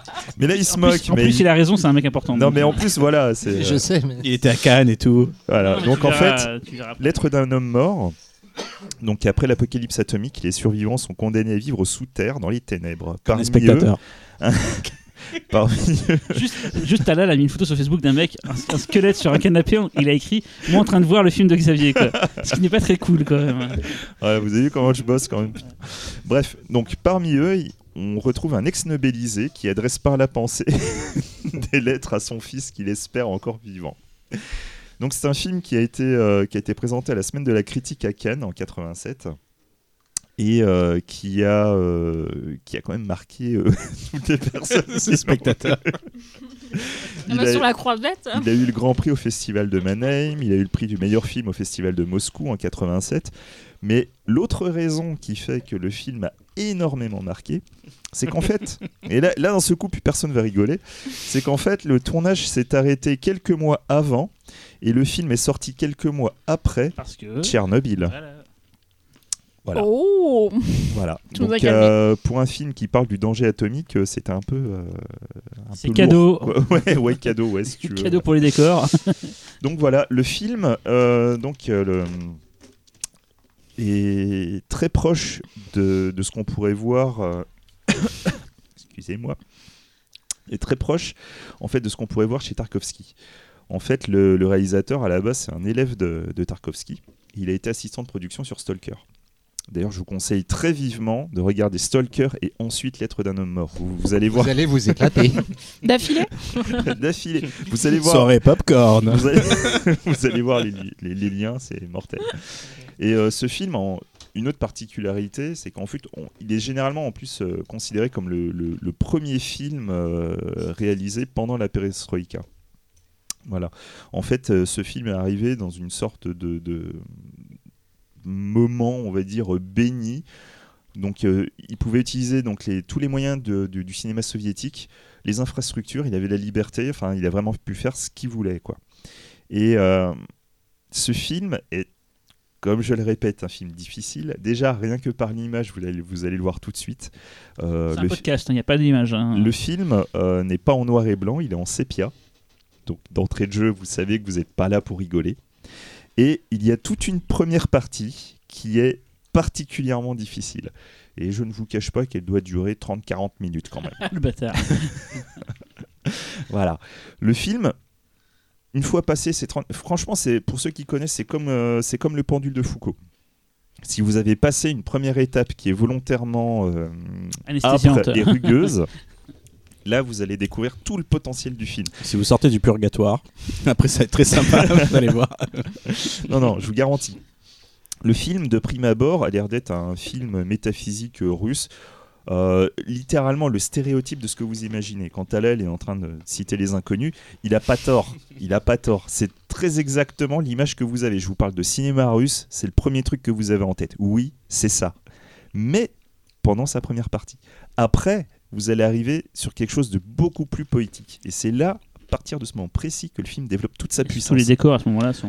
Les décors sont absolument La incroyables. bibliothèque, Franchement, par exemple, la bibliothèque. Non, mais la euh, bibliothèque, c'est un truc de malade, quoi. Mais dès le début, le film est visuellement magnifique. Non, mais- le, le plan du générique, de, le, le le plan, générique le plan du d'intro, générique est le plan quoi. il est à tomber par terre. Mais je vous garantis, arriver après cette première partie qui se passe quand même toujours dans le sous-sol d'un musée et tout, euh, où ça parle beaucoup, d'un seul coup, vous allez un peu voir un peu plus extérieur. C'est incroyable. Moi, pour moi, il y a, hum, je le rapproche un peu de Threads, où il y a, il y a des images qui sont aussi puissantes. quoi. Les, les- les images dehors avec les cadavres qui sont laissés comme ça à même le sol, c'est. euh, J'ai beaucoup pensé, oui. en- ah ouais, c'est. euh, L'analogie entre ah, Threads tout à fait, et- hein, tout à fait. C'est un truc de malade. Et le truc qui marque énormément aussi, c'est ces fameuses lettres envoyées au fils. Et en fait, ces lettres, ce sont des lettres. euh, Enfin, il a participé au scénario for- forcément. C'est euh, donc Boris Strugatsky. Donc Boris et Arkady, euh, Arkady euh, Strugatsky font partie des plus grands auteurs de science-fiction qu'on connaisse. Ces films. C'est les deux frères euh, qui sont à l'origine de Stalker aussi. Exactement. Donc là, là c'est Pique-nique au bord du chemin. C'est eux aussi qui ont écrit Les difficiles d'être un dieu. euh, Ah, ouais. voilà. quand je vais en parler. Et là, d'un de- seul coup, tu vas faire des liens. J'en étais sûr. Bah, difficile d'être un dieu dans le genre. déjà fait le euh, lien. Dans le genre russe, russe chiant, c'est pas ça. hein. voilà. Ou encore euh, Un milliard d'années avant la fin du monde, qui avait été adapté sous le titre Le jour de l'apocalypse par Sokurov. Donc pour ceux qui aiment le cinéma de Sokurov, voilà, c'est pour vous aussi. Le film, euh, au- au-delà de cette, euh, de, de cette ambiance sépia, est aussi dans un format particulier qui est un format 1.37. C'est fait exprès pour être étouffant. Voilà, c'est pas, euh, c'est pas comme certains ont l'air de le penser, euh, tiré d'une VHS ou un truc comme ça. C'est le format d'origine. C'est pas du Voilà. pan and scan euh, américain. Non, mais voilà. Mais voilà, après, je suis tout à fait d'accord. Je comprends pourquoi vous n'avez pas aimé le film. Moi, je l'ai vu en salle. Attends, on n'a rien dit. C'est hein. ce qui Oui. fait que j'ai peut-être mieux apprécié que les autres qui l'ont vu chez eux. Je pense que chez moi, je t'aurais maudit.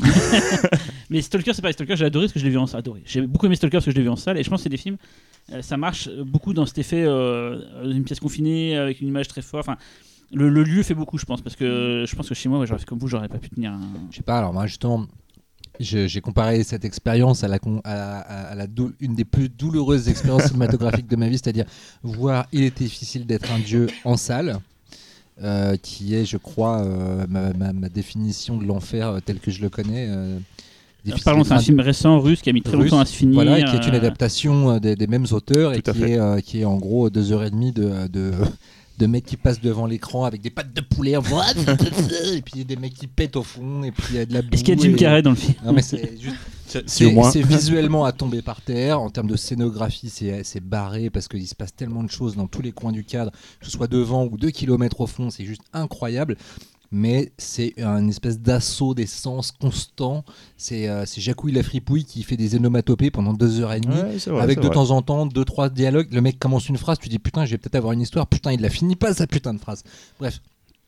J'ai un peu comparé ça, même si bien sûr il y a une poésie mortifère Ah oui, euh, tout à fait. dans C'est la, d'un la homme mort. déliquescence qui incarnée, est- l'être voilà, d'un homme qui- mort. mais en fait, c'est juste que euh, je crois que j'ai un problème avec le cinéma de SF russe euh, à tendance, je peux euh, comprendre. à tendance euh, intello. Mm. Euh, alors je dis pas intello euh, pour euh, comme si c'était un gros mot. T'aimes pas, pas Daywatch Je veux dire, c'est pas, Voilà par c'est pas exemple. Timur Bekmetov. mais alors, je suis pas très fan de Timur Beckman Bethoff, mais euh, Daywatch précisément, c'est marrant que tu cites celui-là parce Ça que Nightwatch. Non, Baywatch. Ah, Parce que moi, je pense à Daywatch aussi, moi. Parce que Nightwatch, autant je trouve pas ça ouf. Par contre, bien. Daywatch, le deuxième, Oui, c'est une putain de Je- me suis trompé en fait. J'ai Ça tue Daywatch. le Mais, premier euh, en salle, c'était horrible. Et donc, euh, j'y- j'y re- bien sûr que j'y reconnais, comme chez Tarkovsky, euh, euh, des qualités extraordinaires. C'est juste qu'il y a un moment, quand je rentre pas dans le film et que le film ne veut pas me faire rentrer parce qu'il estime Ah, que je dois le, Le mériter. je le mériter, mais en fait, j'ai- c'est peut-être- pour moi, c'est trop élitiste dans la démarche de je vous repousse jusqu'à ce que vous-même vous acceptiez de rentrer parce que moi, je ne ferai aucun effort pour vous faire venir. Et c'est là où moi, en règle générale, pourtant, j'aime bien les films euh, ardus à, appréhender et qui te font réfléchir. Il n'y a rien que j'adore plus que de devoir me dire est-ce que j'ai bien compris? Tiens, alors est-ce que et d'é- d'échafauder des théories. Mais là, c'est juste qu'en fait, j'arrive juste pas à rentrer dedans et malgré la beauté visuelle, malgré l'ambition, malgré les moyens, malgré euh, malgré la reconnaissance internationale qu'un film peut avoir, moi, si, euh, ouais, j'ai- je suis comme le squelette sur l'image que tu as. Mais du coup, c'est- Teresa. mais du coup, moi, Cyril, euh, ne- n'oublie pas de préciser comment euh, toi tu l'as vu. C'était euh, donc tout- je fais encore la promo toujours dans le cadre du festival Hallucination collective et on fait des cartes blanches chaque année. C'était une carte blanche à Lucille Adzilovic. En fait, elle avait choisi trois films, euh, trois tueries d'ailleurs. Elle avait choisi euh, L'incinérateur de cadavres, euh, le cristal et donc Lettre d'un homme mort. Quoi. Donc on a fait venir une copie 35 euh, euh, d'ailleurs de- de- des archives Gaumont, c'est Gaumont Archive qui a ce film-là. Et on a passé le film en 35 dans une salle de cinéma, euh, une grande salle. Ça me fait penser que quand est-ce qu'on fait un pifcast où je pourrais parler de Tracer le cristal? Bah, un piscage dépressif. On peut faire Voilà. ça quand tu veux. Des films dépressifs. un des plus grands films que j'ai vu de ma vie. un, un pifka spécial diamant et on choisit chacun une pierre. Ah, mais pourquoi pas. pas, Ça, ça va être cool. Ça va Donc, t'as- t'as là les Véro- Véronique, alors, ce, ce, ce lettre d'un homme mort. Talal, est-ce que tu as quelque chose à me dire sur... Non, ah, de plus que la photo que tu as postée non, j'ai pas tenu jusqu'au bout. Je, vais l'avouer. Franchement, je- moi, je suis honnête. Alors moi, je l'ai pas vu au cinéma, mais je l'ai vu assise sur une chaise, donc déjà j'étais contente de pas être euh, trop bien installée. Euh, mais par contre, euh, enfin, tu m'as donné envie de le revoir parce que du coup, n'ayant pas tous les éléments pour le comprendre, j'avoue que j'ai pas tout compris. Et en plus, j'ai toujours des problèmes à reconnaître les gens, donc euh, je pense que j'ai mélangé les personnages En entre eux. ils ont beaucoup des masques à gaz Bah, et tout, donc, euh, oui, oui, pas. C'est pas facile, ouais. Et euh, mais par contre, du coup, je l'ai plus vécu comme une expérience visuelle et du coup, ça m'a pas dérangé de le regarder en entier euh, sans forcément m'attacher à l'histoire. euh. et il y a quand même euh, cette scène, un peu comme dans Shred, au milieu du film où il y a vraiment l'apocalypse qui se passe et qui est vraiment hyper belle, enfin, qui est vraiment. euh, magnifique. Cette voilà, scène-là, c'est une des plus belles du cinéma. donc euh, du coup, euh, ça, ça m'a. Et donc j'ai noté, quand même pas étonnant de Xavier sur mon papier. Mais euh, ouais, du coup, je pense que je réessayerai de le voir euh, avec euh, tout ce que tu as dit euh, en tête, quoi. Mm, mm, mm. T'es sûr? Et, d'ailleurs, je t'invite à le regarder avec moi, Talal. Ok. Et Vous me ferez un compte rendu. C'est à Paris. Quel est ton film, Véro? Euh, non, c'est à Talal, du coup. Mais non, Wow ton film je suis plus, moi, je suis plus récent, non? Euh, pas Ah que, non, pas non, que non, moi. non, Véronique, elle est super Allez, récente. t'es plus Je récent. suis fraîche, moi. Ah, attends. mais oui, c'est vrai, c'est vrai, c'est vrai, c'est vrai. T'es fraîchista. Bon, bah, on va passer, on va faire le, le grand écart euh, en mode, en mode JCVD. tu as parlé du film que tu avais prévu à la base Oui, j'ai bien envie d'en parler, tiens. Bah, Parce que je j'ai pas commencé à regarder l'autre jour et en fait, je me souviens plus, mais c'est vachement bien. C'est mortel. je Et, alors, euh, quoi- alors, voilà, je devais, parler, je devais parler de Mea Culpa, je devais parler de Waterworld. Euh, de Kevin Reynolds. Et euh, j'attendais mon Blu-ray remaster de chez Arrow En qui, euh, Avec en- la en Cut. avec- voilà. Et, et- mais je l'attendais vraiment comme le que j'adore ce film et en fait il arrive aujourd'hui voilà j'ai reçu un truc de la poste votre courrier euh, va arriver est en cheminement il va arriver aujourd'hui je suis dégoûté j'ai pas pu euh, le préparer pour le Donc euh, c'est le la faute à la poste, quoi. et je refuse non c'est la faute à Arrow qui a repoussé je pense que ça devait sortir fin, Ouais, c'est fin ça, ouais. 2018 Promis, et ça a été ouais. au prochain Pifcast, euh, œil du pif, on le laissera euh, tout à l'heure Ouais, en bah parler. tiens, bah, c'est euh, Ah. bah, bah, marrant parce son que avis, en donc, fait, on en a discuté la dernière fois. Pareil, moi, à un moment, j'ai failli mettre Waterworld, je me suis dit non, non, non, je vais, je vais partir dans autre J'ai une chose. réputation, faut que je, faut que je mette des films un peu plus relous. C'est trop amusant. comme film. Ça parle pas assez russe. D'accord, Waterworld, juste j'ai revu des bouts et en fait, euh, j'avais regardé un bon souvenir du cinéma, mais c'est quand même mortel, la musique est mortelle et, ah putain, la et musique. c'est quand même un film assez, assez dingo quand même. Mais bon, on en parlera. tu, tu verras, les, les. Ulysse Cut, euh, faut- dans faut en- faut- on en parlera. Ok, Ouais. ok. Allez, t'as la donc. Bah, donc du coup, euh, ne refusant de revoir Waterworld dans des conditions qui ne sont pas le, le Blu-ray Arrow qui arrive, euh, je suis allé sur la en disant mais putain qu'est-ce que je vais choisir de cool. Et je me suis rappelé de ce film que j'avais beaucoup aimé qui s'appelait Le règne du feu, Reign of Fire en anglais, je trouve que ça claque mieux. Euh, donc euh, qui bizarrement est un- était un peu oublié, alors, sauf si on aime les dragons. Alors moi, il faut savoir, c'est ce que les dragons pour moi, c'est ce que sont les requins pour pour Xavier quoi. J'adore dès que t'es un dragon, je suis je suis super content. Euh, Peter Elliot le dragon, c'est ton film préféré euh bah écoute, Pourquoi pas pourquoi Denver, pas le dernier dinosaure j'ai vu- gamin. super bien. Ah, J'ai adoré le, premier, Denver. le premier, j'aime Ouais. beaucoup. Ouais. Ouais. Mais la deuxième, la deuxième version de Peter Elliot le Dragon, c'est comme le mec qui a fait Ghost Story, donc euh, c'est et c'est super bien. Le, le- Et le récent remake, c'est super bien. Donc on aurait pu faire un spécial dragon, mais non, ça c'est une- peut-être une idée à garder en tête. Donc ça voilà, Moi, je c'est prends Donjons et Dragons, moi, je prends le film, euh, je le dis direct. donc le règne du feu. Dojo Dragon 2. Le règne du feu, c'est quoi? C'est un film de Rob Bowman euh, avec Matthew McConaughey et Christian Bale, et mais aussi euh, Jar Butler qui, qui était un peu en début de carrière. Donc on parle là, on parle de deux pointures, euh, Matthew McConaughey et Christian Bale, qui sont des acteurs que vous connaissez très bien aujourd'hui, mais qui à l'époque n'étaient pas aussi connus. Donc faut pas s'attendre non plus à un, un gros blockbuster. C'était un petit film, euh, relativement petit quoi. Donc voilà, les habitués de la télé connaissent Rob Bowman parce que c'est un mec qui, qui, qui a fait beaucoup de séries que vous avez eues dans les années 80.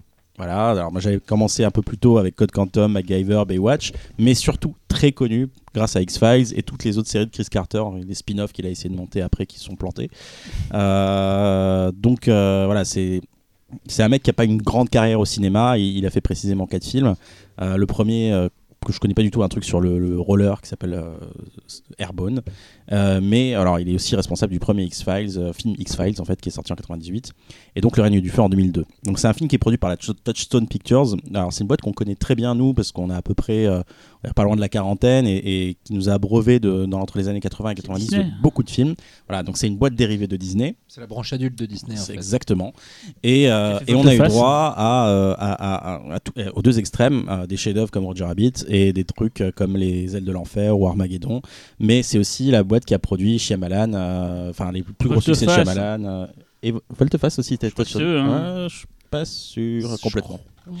Distribué peut-être. Fact-checking. Elle est plongée dans la lecture de. Je crois qu'elle est en train de répéter son, son propre film film post-apo dans sa Donc- décroché. Pourquoi je parle Touchstone Pictures Parce que c'est une boîte un peu finalement assez importante pour nous parce que c'est vraiment du cinéma d'exploitation, on va dire, américain de cette époque-là. Et aujourd'hui, bah, Touchstone, ça n'existe plus vraiment en fait. Euh, ça a été un peu euh, oublié par Disney. euh, et puis bon, il y a toute une histoire avec DreamWorks, tout ça, dont, dont je vais vous passer les détails. Donc de quoi ça parle Le règne du feu? Euh, donc le film s'ouvre sur un prologue qui se passe, on va dire, de nos jours plus ou moins. Donc c'est à l'époque de la sortie du film en 2002 à Londres. Et donc c'est un enfant qui accompagne sa mère qui bosse dans, dans le métro euh, londonien euh, sur la maintenance du métro et qui creuse. Et en creusant, en fait, ils, ont, euh, ils tombent sur, ils tombent sur un, un- un dragon, littéralement un dragon millénaire. Donc euh, bien joué. Donc Volteface, c'est bien Touchstone Pictures. Et, et Paramount. Et- ah bah voilà, c'est pour ça que j'avais un bug. Ouais. hein. donc c'est pas c'est Paramount qui a produit Touchstone qui a dû le distribuer ou un truc comme ça. Je recheck. Alors, euh, donc, il réveille un dragon millénaire qui était enfoui à l'intérieur du métro. euh, et euh, donc, la mère va se sacrifier pour sauver la vie de son fils. Et donc, le film commence vraiment avec une grosse ellipse où on retrouve plein d'articles de journaux qui t'expliquent que les dragons sont sortis de terre, qui dominent le monde et que voilà, le monde est dans la merde. En fait, on est dans un univers post-apo. Et on retrouve le gamin en 2020, donc l'année prochaine, qui est Christian Bale. Euh, et euh, il est le leader d'une communauté qui est cachée dans les ruines d'un- château fort. Euh, Là-dessus, tu as un groupe de soldats américains qui débarquent, qui sont menés par Matthew McConaughey, et le soldat américain veut aller à Londres pour buter le dragon mâle qui en fait est à l'origine de, de tous les autres dragons qui sont en fait des femelles. Il n'y a rien de féministe, politique, cherchez pas. Euh, donc, euh, donc déjà en écoutant rien que ce, pitch, on se rend compte à quel point le truc est ambitieux. Euh, surtout qu'une fois de plus, c'est pas un gros budget. Euh, donc, euh, je crois que si on replace ce, genre de film aujourd'hui, j'ai pas l'impression que ça existerait. On pourrait pas voir le même principe au cinéma avec autant de moyens, sauf avec Tom Cruise, je pense.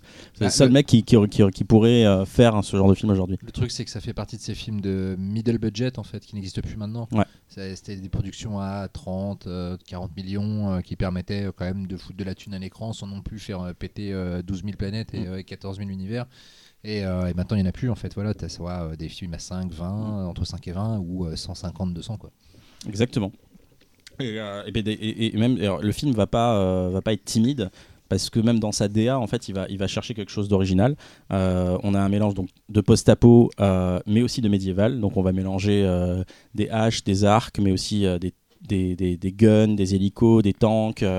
Euh, donc et, et- et alors je sais pas peut-être parce que là en ce moment je suis en train de me manger plein de trucs euh, d'anime japonais mais j'ai vraiment senti une influence du, de, la, du manga en fait euh, et des parties prévisuelles avec des archétypes de personnages qui m'ont vraiment fait penser à ça. Voilà. Euh, donc les effets spéciaux sont ouf parce que je, je- me rappelle j'avais vu le film la première fois en salle, là je l'ai revu il y a quelques jours pour, pour, pour cette émission. Et donc le film quoi, il doit avoir pas loin de, de 16-18 ans dans ces eaux-là. Mm, 2002. ouais. Ouais, et, euh, et les dinos, euh, les dinos, les, les, les, dragons, ils sont les dragons, ils sont Mais super pas que, hein. bien la, scène de vol, parce qu'il y a les scènes- une scène d'anthologie où, ils sont- Ouais. où ils volent euh, euh, pour euh, tuer les dragons en vol et tout, et euh, elle tient encore super bien la route. Les matte paintings maquettes sont aussi, non, hallucinants. Il y a beaucoup de, mélanges en fait, de techniques en fait. Alors j'allais y venir, euh, il y, y a pas mal d'inserts qui sont faits sur les dragons une fois qu'ils sont butés, donc tu les vois au sol éclater. Et, et pour le coup, là, pour le coup, c'est vraiment du prosthétique avec euh, de la maquette. T'as- Dans le making of, tu vois, un- ils ont ils ont construit un truc géant pour euh, pour un plan qui, qui est malheureusement trop court dans le film. Mais euh, les, les VFX en fait, sont, euh, qui, qui dominent, on va dire, le film, sont faits par euh, une boîte qui s'appelle The Secret Lab, qui a complètement disparu. Euh, surtout notre. bah, alors, bien leur nom. hein. Comment Ils portent bien leur nom. Ouais. Et, et ils, sont, ils ont disparu à cause d'un film Disney, justement, parce que c'est une boîte qui appartenait à Disney, c'est une branche de, de Disney euh, VFX. C'est un film que vous connaissez peut-être qui s'appelait Dinosaur, euh, qui est sorti, je crois, en 2000, Mm. euh, un peu avant donc Reign of Fire. Et, et Reign of Fire, en fait, c'est. c'est- Vu que je, je vais en parler un peu plus tard, le film n'a pas marché. Voilà, ça a définitivement killé la, la boîte. Et, euh, et c'est con parce que quand tu vois le taf qui a été fait, je pense que s'ils étaient encore vivants aujourd'hui, ils seraient un peu du- ils seraient au niveau de, de- des boîtes comme Animal Logic, je dirais peut-être pas ILM, mais, mais voilà, dans, dans ce, giron-là. quoi. Euh, donc voilà. C'est une grosse série B, euh, fun, euh, avec des personnages super bien incarnés. Tu sens vraiment que les comédiens croient en leurs personnages. McConaughey est vraiment possédé, comme, comme souvent en fait, mais très tôt dans sa carrière déjà il l'était. Et, euh, est, il est en mode Kurtz euh, Apocalypse Now, quoi. Complètement, quoi. complètement. Assez mortel. hein. Et, et pour moi, c'est un peu vraiment la quintessence du cinéma, de ce cinéma des années 90. On, est en- on est en 2002, mais c'est vraiment la fin. Tu sens la fin des années 90. D'ailleurs, le, le film transpire les années 90, et, et c'est voilà le- la quintessence de ce cinéma d'exploitation de Touchstone euh, de cette époque-là. Et c'est tellement à des années-lumière de ce qu'avait fait, euh, de, de ce que faisait Michael Bay euh, aussi à la fin de, de- de Touchstone. Donc voilà, donc faut, voilà, faut savoir que le film a coûté, euh, n'a coûté que, donc euh, c'était plus que ce que tu disais, 60 millions de dollars. Et que malgré tout, bah, c'était un méga fort pour Disney. Euh, le film a rapporté que 43 millions. Méga four dragon, c'est pas mal. c'est vrai. C'était, prévu d'ailleurs. Ils se sont dit on va faire un four. parce qu'on a fait- Et donc euh, il a rapporté que 43 millions de dollars de- aux US et 82 dans le monde. Donc euh, autant dire que voilà, c'est, pas assez. Donc les critiques étaient aussi assassines. Je me rappelle plus de ce que disait Mad à l'époque.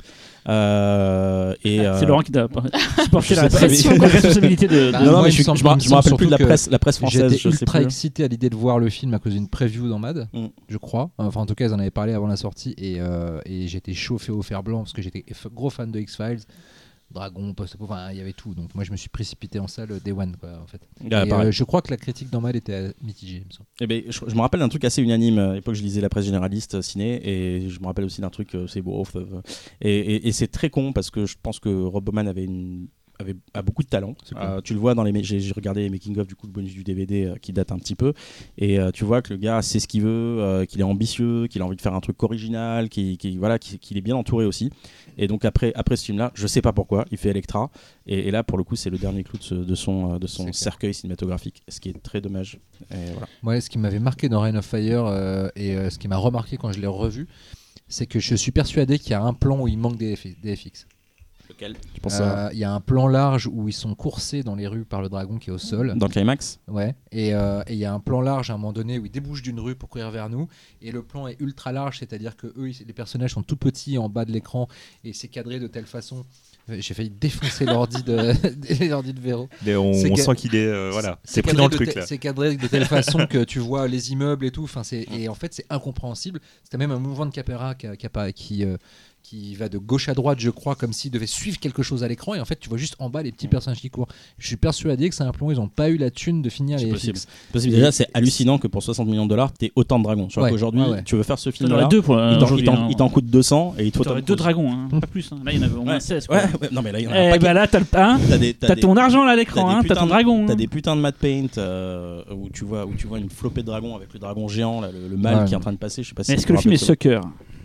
Euh, en tout Non, cas, mais le laisse parce qu'en fait, il, il, Il a comprend pas pas, compris. l'expression, donc du coup, il, il l'utilise n'importe comment. Non, mais alors, tu disais, euh, tout le monde a essayé de prendre des films euh, pas évidents, et moi oui, mais je trouve que toi, c'est pas forcément un film qu'on classerait euh, de, 'fin, de prime abord comme post-apocalyptique. Moi, c'est- quand tu l'as mis, j'ai fait ah, ah oui. Et en fait, c'est vrai qu'on le classe plutôt comme action ou euh, fantasy parce qu'il y a des dragons, mais pas forcément comme post-apo. C'est aussi parce qu'il a une esthétique euh, très axée médiévale en fait. Mm. Donc euh, oui, c'est vrai que dans l'esprit des gens, je pense que beaucoup se disent ouais, Bah c'est oui, plus un truc de fantasy alors que aussi. pas du pourtant, tout. pourtant, t'as des tanks, t'as des hélicos. Ah, bah ouais, ouais, puis t'as un événement ponctuel qui fait que le monde bascule, quoi. Les tanks, euh, enfin ça arrive super tard hein, en plus. hein, je... Bah, il a- euh, Matthew McConaughey arrive avec les tanks dans, on va dire, à 30-40 minutes de film. Quoi. Ah Et le vois, film est très tu- court, Tu hein. vois, moi dans ma tête, j'imaginais ça même encore plus tard. Il y, a, y y tout ce passage avant où tu vois un peu la, la vie de tout le monde, euh, qui est- où tu es vraiment revenu à un statut médiéval. Ça, va très vite, c'est-à-dire que le premier acte qui va vraiment te- t'expliquer le contexte, ils en font beaucoup justement pour essayer de le rendre crédible, donc ça dure vraiment longtemps, 30 minutes. Et, et le reste, comme le film durait à peu près 1h30, ce qui est très très court pour un Mm. film avec autant de, de- de trucs chargés, en fait, euh, on va te présenter un monde avec des dragons, tout ça. 1h30 aujourd'hui, c'est impossible. On, on te fait un film de 3h30 pour te, te En même dire, temps, c'est euh, très bien, 1h30. Ouais, moi, Mais oui, c'est ouais. parfait, Ouais. c'est parfait. Moi, le film est juste un parfait peu déçu dans le film justement. J'avais trouvé qu'entre le moment où McConaughey arrive et le moment où, où tout ce qui amène au climax euh, déboule, Ah, ça trace. euh, ça trace trop vite. Et euh, alors que l'interaction entre le personnage de McConaughey et Mm. celle de Christian Bell était super intéressante parce que tu avais d'un côté le pacifiste euh, traumatisé, euh, Mm. de l'autre côté le belliciste et, euh, et qui avait euh, et qui arrive à trouver un terrain d'entente un Mm. peu. Et je trouvais qu'il y avait un truc humain entre ces deux personnages qui était intéressant de développer et qui était un petit peu sacrifié au fait que bon bah maintenant qu'on a exposé l'univers maintenant faut balancer des scènes Après, d'action et du dragon quoi T'as une progression dans, dans la, dans Oui, la réflexion de Christian du personnage sûr, de Christian oui. Bale qui veut pas y aller et qui au bout d'un moment se Ouais, rend à l'évidence. mais je trouve ça, Après, ça, ça allait euh, un peu vite peut-être Après, je, je- forcément, le film date de 2002, t'as envie de faire des parallèles avec l'invasion irakienne. Je sais pas si c'est le cas, je pense pas que c'est des gens qui, qui, qui, qui allaient dans ce sens-là, mais c'est vrai que tu peux. Ah, euh, mais c'est si des dragons, moi, je vois pas le rapport. Ouais, bah, enfin, Si le pétrole, les pétroles en feu, c'est les, les, les flammes, non, ça peut être pas, pas, pas mal. mais en fait. Derrick inspecteur Derrick Ouais. Non, non, mais le, le- le- le film, euh, il a quand même quelques scènes euh, enfin, qui restent en tête, hein, après sans vouloir spoiler, mais euh, un certain saut, euh, Mm. un truc dans les airs, euh, ou, euh, Sur le film ou, Non, non, euh, non. ou à la recherche euh, des soldats et découvrir euh, ce qui s'est passé. euh, Enfin, ça, c'est des trucs qui me sont restés en tête. J'avais vu le Godzilla de, de Gareth euh, Evans. euh, euh, Edwards. Edwards, j'avais pas mal pensé à Reine du Feu euh, Ouais, c'est pas con. la scène Ouais, de, Ouais, quand les ouais, mecs ouais, se ouais, préparent et ouais, ouais, ouais. D'ailleurs, dans le making of, tu vois que les mecs ont vraiment sauté. euh, c'est, je veux dire, c'est mode Tom Cruise like quoi aujourd'hui. Enfin, je préfère dix fois euh, Le Règne du Feu que le Godzilla de Il faudrait qu'on fasse une Qui émission était, euh, euh, qui était sans fin, Godzilla, euh, Ouais. qui durait, qui durait. euh, Et là, je reprends heures. ta photo avec le squelette. Moi, je trouve que le, le ah, une aparté, on s'en bat. Mais le, ce Godzilla de Gareth Edwards, il y a des images qui sont hallucinantes au milieu d'un scénario très con. dans la bande Oui, annonce. c'est ça. Ça, toute la fin tue, de toute façon. donc, Ouais. euh, Et ouais, donc ju- ju- ju- juste un- encore insister sur ces putains de beaux dragons euh, qui sont méchants, euh, mais vraiment, je veux dire, les designs sont, sont magnifiques et, et, voilà, c'est des plus beaux, les- parmi les plus beaux dragons que j'ai vus euh, au cinéma. Voilà. Moi, moi, je voudrais juste rajouter aussi que, le, contrairement à ce que beaucoup de personnes pensent, enfin, le, le, le règne du feu, c'est pas, euh, c'est pas un pur produit euh, lambda calibré ou machin. C'est Rob Bowman, il a vraiment mis du cœur à l'ouvrage et même les acteurs, ils se sont vraiment pris la tête sur le jeu. McConaughey, il voulait qu'on l'appelle que Van Zandt sur le tournage. du coup, euh, t'avais Christian Bell qui lui était parti dans un délire un petit peu comme The Machinist en mode euh, je vais maigrir au max et tout parce que on mange pas beaucoup donc il faut Mm. maigrir. Sauf que quand il a vu Matthew McConaughey en mode master il a fait ah mais on est censé se battre tous les deux. Ah non là faut que je prenne du muscle sinon c'est pas crédible donc tu vois il y, avait une vraie réflexion derrière. Enfin il y, a- il y a tout un mélange de trucs où non le film était pris très au sérieux. C'était un truc euh, voilà quoi. C'était pas un produit donc euh, Moi, je pre- des- prenez-le comme un vrai film. C'est un des bijoux des fin 90 2000 un peu oublié, une sorte de Hidden Gem comme on dit, mais, mais pourtant c'est un gros film à gros budget, donc c'est pas censé être un truc. euh, mais en fait, personne n'en parle jamais. Ah, Quand t'as écrit le, le nom du film dans, dans notre tableau où on met les trucs, j'ai fait ah putain ouais, le Reine du Feu. Je l'ai pas vu depuis la salle, j'avais adoré quand je l'avais vu, mais j'ai jamais revu depuis. Je me dis c'est con, c'est le genre de film, il est pas parfait dans le sens. Euh, on peut faire mieux, mais il a, il a une sorte de, de, de, de, constant dans, la, dans, la- dans, dans, le bon. Quoi. Il, Il est c'est que des bonnes idées, c'est que des bons trucs. Et on n'en parle jamais, ce film-là, on n'en parle jamais. Ouais, C'est euh, triste. Peut-être une projection un jour au pif. C'est trop euh, récent. Ah, tu vois. Voraz, on a, c'est un peu la limite, mais c'est encore trop récent. Et puis c'est quand même un gros. 98 Voraz 97, je crois, mais c'est- le truc, c'est que c'est euh, c'est aussi des gros films à gros budget. Enfin, je sais pas si c'est vraiment le but du pif de mon tête dans 10 ans, 15 ans, on n'en sait rien, tu vois, mais. Mais, euh, euh, Après un Vorace euh, qui peut être difficile à voir maintenant, euh, qui a un vrai statut culte, Ouais. euh, il- ah, le Règne Non, mais- du Feu n'a- mais n'a pas ce statut si le pif perdure, euh, j'espère, euh, dans 20-30 ans, c'est pas impossible. Ou en même séance jeunesse. Une question, il y a un Blu-ray? Il y a un Blu-ray, euh, il y a un Blu-ray Disney qui est, je crois que je sais même plus s'il existe encore aujourd'hui. C'est c'est un truc que j'avais euh, dans ma collecte depuis longtemps.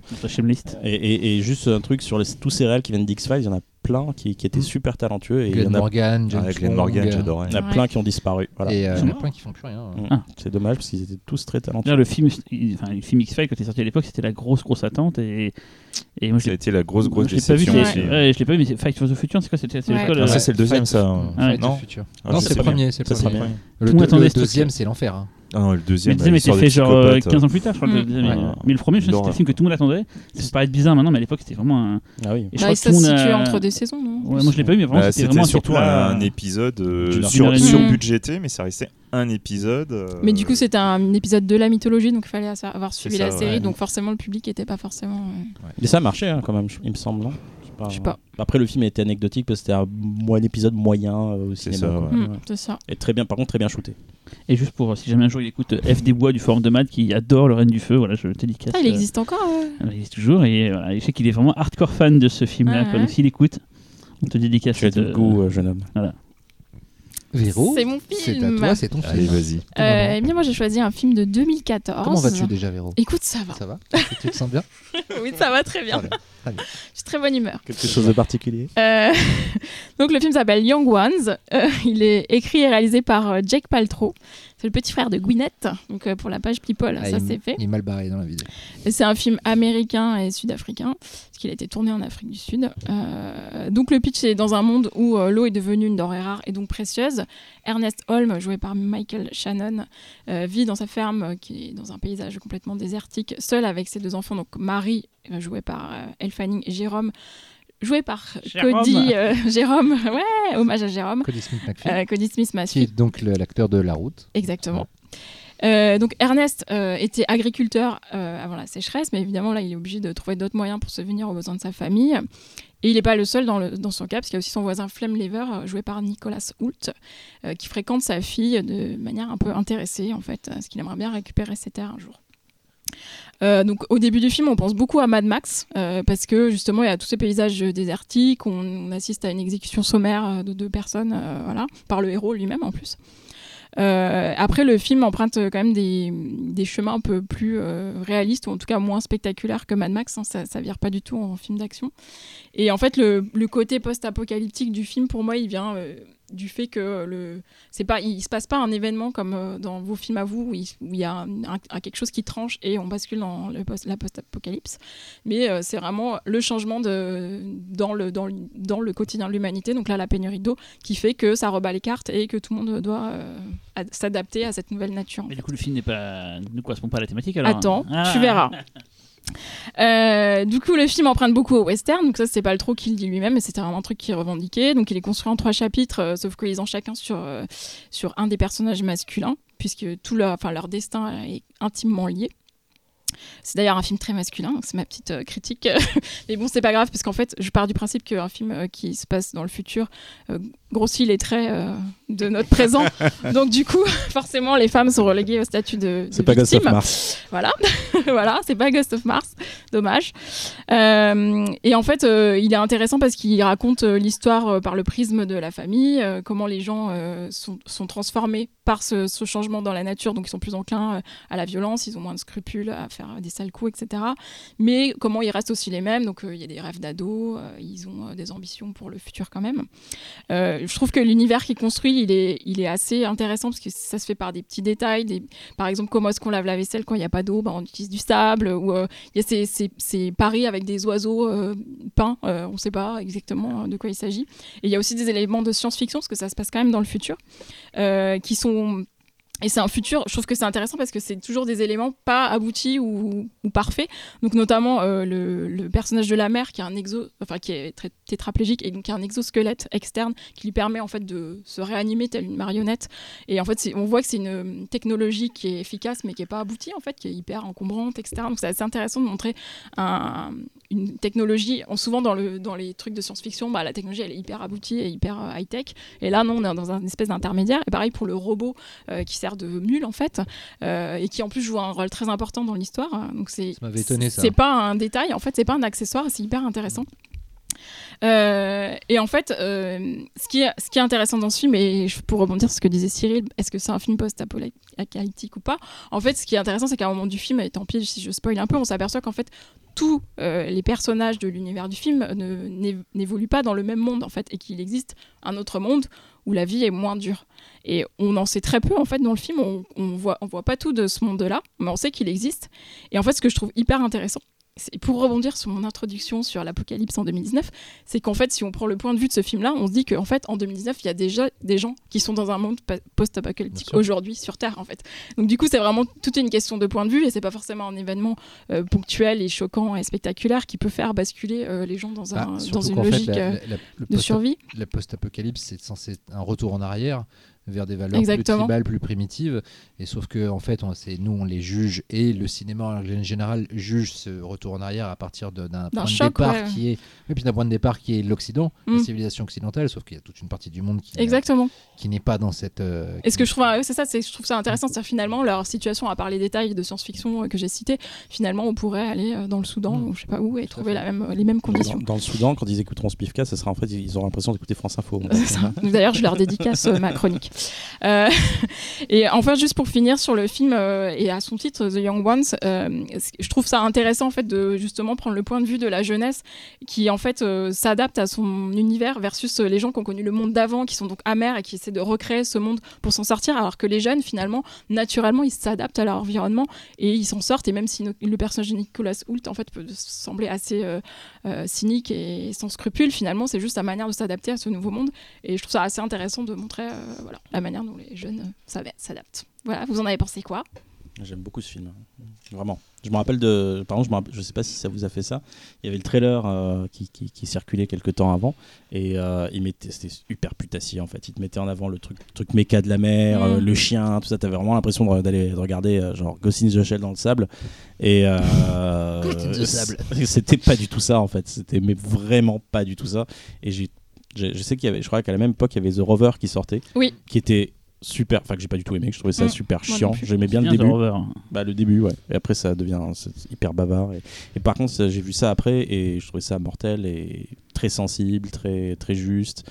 Les comédiens Mm. mortels. Et puis, il y, a il y a cet acteur, comment, il- le mec de, de Bordeaux Empire, Michael, Michael Shannon, ouais. que, que de toute façon, tu, tu Ah, le, places- tu j'adore, le mets partout, aussi. ce mec-là, Ouais. euh, ça, ça, ça marche, quoi. Donc, euh, Non, il a fait un méchant dans un super-héros récemment. Et oui, il était nul. C'est dans quoi T'es fou. ouais, il est super. Superman. Man of Steel. Man of Steel, il était nul là-dedans. Il était nul Déjà. Man of Steel, c'est le meilleur film de super-héros, de, le meilleur blockbuster super-héroïque de ces. de On va ces revenir sur la chronique de Véronique. Revenons, revenons. Et, et il est mortel de Moi, Humans, j'avais beaucoup Alors- aimé quand je l'ai vu. Je- J'aime beaucoup ce film. Mais ce qui est marrant, c'est ce que tu as dit à l'instant, c'est que. Parce que des fois, je suis un peu débile, ça vous le savez maintenant. Ouais. Pendant le film, j'ai bloqué sur cette mule euh, robot et je la trouvais vachement, trouvais vachement cool. Et j'étais content finalement de voir qu'elle servait pas à juste un décor. En fait, qu'elle Ouais. était, elle avait un rôle.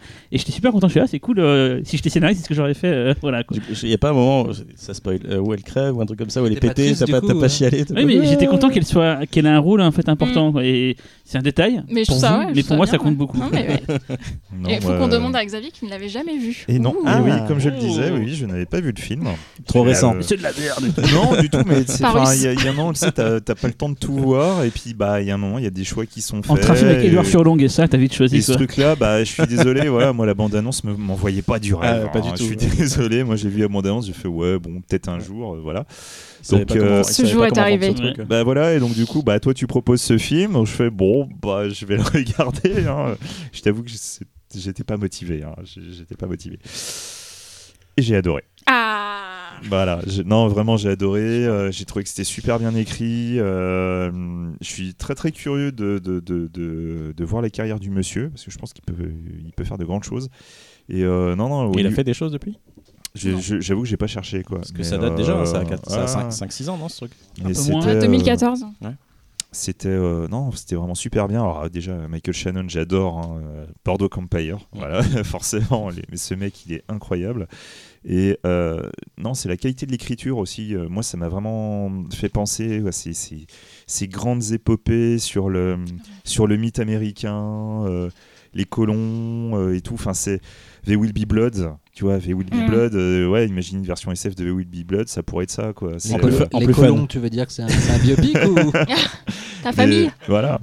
Mais euh, du coup, non, j'ai j'ai trouvé ça vraiment super. Et, euh, et au niveau de l'écriture, super bien écrit. Et en l'occurrence, la fameuse mule, c'est, euh, j'ai trouvé ça super. Parce que d'un point de vue écriture, c'est, c'est à la fois un objet qui est aussi un personnage. C'est une symbolique. Mm. Qui te permet vraiment d'avoir une vraie transition dans le film, mais qui petit à petit prend euh, d'autres sens, et en fait ça, ça devient vraiment un truc énorme, euh, mu- multitâche, enfin je veux pas spoiler plus que ça, Ouais, C'est mais oui, parce que ceux qui vont découvrir le film, quand ils vont voir la mule, ils vont faire Ah ouais, la mule, ils vont faire un clin d'œil genre, et je sais maintenant. Ah, Peut-être qu'ils vont faire comme toi, genre, Mais non, c'est super pratique cette mule, t'apportes des trucs. non, non, mais vraiment le, le- le- J'en veux à la maison. c'est ça. voilà. Elle était cool cette mule. Si vous êtes intéressé par l'écriture euh, scénaristique, re- regardez vraiment l'écriture autour de cette mule et euh, voilà pour moi c'est- D'ailleurs, euh, Clint Eastwood en a- fait un film qui sort bientôt là. euh, mais non mais vraiment sur euh, sur différents points où d'habitude en fait dans, dans- dans- dans tous les scénars on va dire que tu as des, des- des étapes types que- qui vont faire avancer l'intrigue et en fait cette mule arrive Elle à- avance dans l'intrigue. Cette mule arrive à, à- à échapper aux écueils habituels. Parce que moi, moi, ce que je reproche généralement dans les scénarios, c'est que quand même c'est- 10 minutes sur la mule. hein, c'est que les, les différentes étapes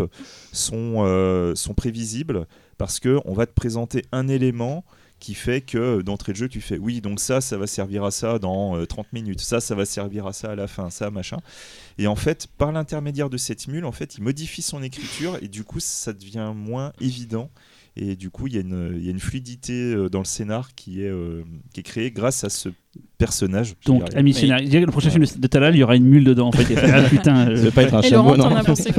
J'aime beaucoup aussi, hein, j'ai pas eu le temps de le revoir euh, pour, euh, pour cette émission. euh, je l'ai vu euh, pas l'année de sa sortie, euh, je l'ai vu quand il est sorti en, en DVD. Et euh, j'avais été très étonné par euh, justement ouais, par l'écriture qui en fait n'arrêtait pas de m'emmener là où il va parler de la mule. là où je ne pensais pas aller, y compris avec cette mule très étonnante, c'est vrai, euh, qui, euh, qui, est- qui, qui acquiert une, une, une charge émotionnelle sans. alors que- Inattendu. inattendu, voilà. Euh, le côté westernien euh, que j'ai trouvé même assez fordien euh, dans Ah, la simplicité euh, des liens, euh, enfin dans la, la, la- la minéralité des liens euh, père-fille, etc. Enfin, non, franchement, un très beau film. euh, je suis pas du tout d'accord avec vous que The Rover, je trouve vraiment très bien de bout en bout. que mais, bien, euh, mec. mais oui, non, oui, sauf toi, oui. Euh, Quel connard. et, euh, mais, euh, c'est- et oui, c'est vrai que j'associe pas mal les deux films puisqu'ils sont sortis à des époques assez, enfin, Le même, le même été. hein. assez proches, ouais. Post-apo. Sauf qu'il y en a un dont personne n'a parlé, c'est The Young, enfin, Young Tout à fait, oui, et oui. voilà, Et, enfin, non, je l'ai vu, je l'ai vu, je l'ai vu sur le câble. Tiens, voilà. Ça, je, vient de, Ah. je viens de me rappeler. Et euh, je l'ai mis d'ailleurs en me disant, je, je- je vais être en train de bosser et, euh, et je, parfois il m'arrive euh, de me mettre des films en fond pendant que je bosse en me disant bon bah ouais voilà je le mets parce J'étais que en ça train de masturber. Comment, Ouais, comment comme Laurent écrit ses critiques Voilà. Et euh, non, alors je mets pas de film quand je. Parce qu'il faut savoir que je corrige aussi les textes de, de mes amis journalistes et, euh, et quand je corrige, il m'arrive de mettre des films en fond. Bref, et euh, bah, du coup, j'ai arrêté de faire ce que je faisais pour regarder le film parce que ce que je voyais était vraiment très, euh, très intriguant et, euh, et bardé de qualité. Avant qu'on enchaîne Ouais. sur euh, le prochain. euh, la- la- moi la aussi j'avais un truc à faire. Moi aussi j'avais un truc à faire. j'avais un- une question que je voulais vous poser parce que moi je me suis vraiment pris la tête à choisir le film et je pense que quelque part on a tous un peu fait exprès d'aller à l'encontre de nos. Je me demande en fait si comme moi vous avez fait exprès d'aller à l'encontre de vos réflexes premiers de ce que vous auriez choisi. Vraiment, si on avait dit genre, vous prenez celui que vous voulez, même si c'est un film qu'on a entendu, dont on a entendu parler 12 millions de fois, on s'en fout. Vous auriez pris quoi? Talal, t'aurais pris quoi? T'as Un, un premier choix comme ça? Ouais, Bah, c'est Waterworld. Waterworld, j'avais dit. ouais. Oui, d'accord. Moi j'y ai pensé pendant qu'on en parlait là et Ouais. j'ai le livre des lits. Ah Ok, putain. d'accord.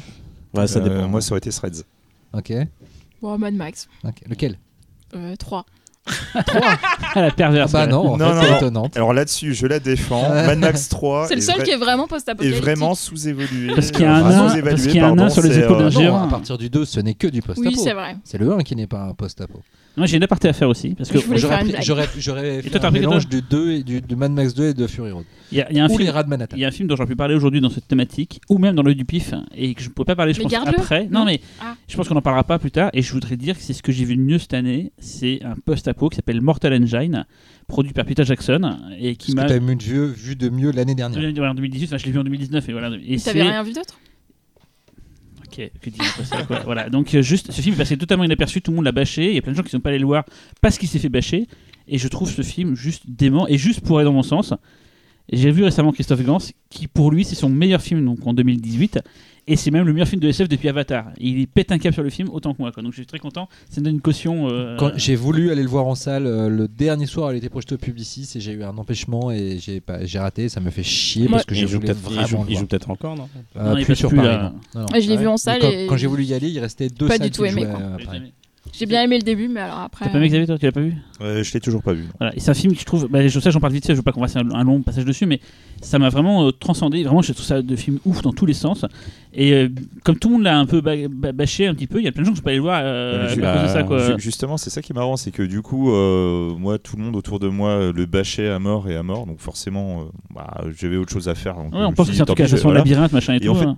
Au fur et à mesure, il y a quelques voix en fait qui sortent, dont toi, euh, ils font ouais non mais en fait ça tue quoi comme truc. Gans, il fait son prosélytisme de son côté. Il m'a Et, dit euh, tous les gens qu'il a envoyés, même des gens, des fois, euh, des journalistes et tout, ils ont tous revenu en disant Putain, t'avais raison, ça tue quoi. Mais Et il y a une sorte de fait de euh, feedback comme ça qui Qu'est-ce qui s'est passé alors avec ce film? Bah, je sais pas, moi, moi c'est Erwan Chaffio pendant le pif qui venait de le voir en projection presse, qui m'a fait Ah, c'est pourri, machin et tout. J'ai fait Ah bon, bah tant pis. Bah, Déjà, effectivement, Erwan, a- euh, Ouais. Erwan, ouais, Et effectivement, Et mais toute l'industrie a prévu que le film allait se planter. C'est-à-dire toutes les projections économiques euh, sur le film disaient que ça allait perdre 100 millions de dollars. Perdu, Avant même que le film soit sorti. Il a fait 50 millions dans le monde et il a Ouais. coûté Ouais, 100 des millions. articles, Donc ouais. il a, c'est un Déjà, moi je trouve ça euh, délirant en fait de, de décider avant même de la sortie d'un film, bah, de ne même pas prendre en compte le- la qualité artistique, l'éventualité d'un bouche à oreille. C'est juste les mecs ils ont fait leur calcul basé sur euh, telle chose, telle chose. Et ils sont. On l'a le demandé film- pour le pif et on, Ouais. on nous a dit non, ils ont même pas fait d'avant-première spécialement. Non, mais la promo tout, en euh. France elle était inexistante. euh, C'était. euh, Et ce film est vraiment ouf. Donc c'est Quand on a fait la couve pour Mad, pour Bah, donner trouve un ça avis, donc c'est produit par Peter Jackson et en fait c'est pour moi le Peter Jackson le meilleur de ce qu'il a fait. C'est-à-dire, ça me fait penser à, à Phantom contre Fantôme dans le sens où il y a plein plein Putain, plein d'idées. Il y a plein plein plein de scénarios Oui, pas, et tout ça se regroupe pour faire un truc total. Non, Vraiment, ça m'a fait penser à, à ce côté euh, pluriel des films de, de Jackson à l'époque où il y avait plein plein plein d'idées qui formaient un grand penser tout. à Lovely Bones, tout va bien. Non, non, non, non, on a déjà parlé euh, dans le 50 euh, euh, qui, a été c'est cassé. c'est très symptomatique de quelque chose de très triste, malheureusement. C'est que pour une fois, il y a un film original. Alors là, c'est une adaptation, c'est pas un film original. Mais euh, un film qui sort un peu du lot, qui n'est pas une suite, une adaptation d'un truc Marvel, un truc comme ça. Et ça marche pas du tout. Et ça va pas, malheureusement, encourager les, les, les majors à, à aller vers quelque chose d'autre, en fait. Et à côté de ça, tu ponds un Oui, Venom que tout le monde, Oui, tout le monde est d'accord pour dire c'est de la merde. Et ça rapporte, euh, je sais pas, un milliard. Aquaman. Un milliard en, en trois semaines, et à côté de ça, t'as Mortal Engine, c'est Et t'as Black Panther qui est nominé à l'Oscar du meilleur film. Oui, en, euh, en marche. En marche euh, Voilà, c'est juste un aparté parce que je pense que j'en parlerai pas dans d'autres pifcasts et Bah je trouve ça dommage de pas pas en parler du coup. Voilà quoi. Et du coup, c'est quoi votre. euh, Enfin, enfin, on est d'accord pour dire que le meilleur film post-apo, c'est Fury Road. Ever.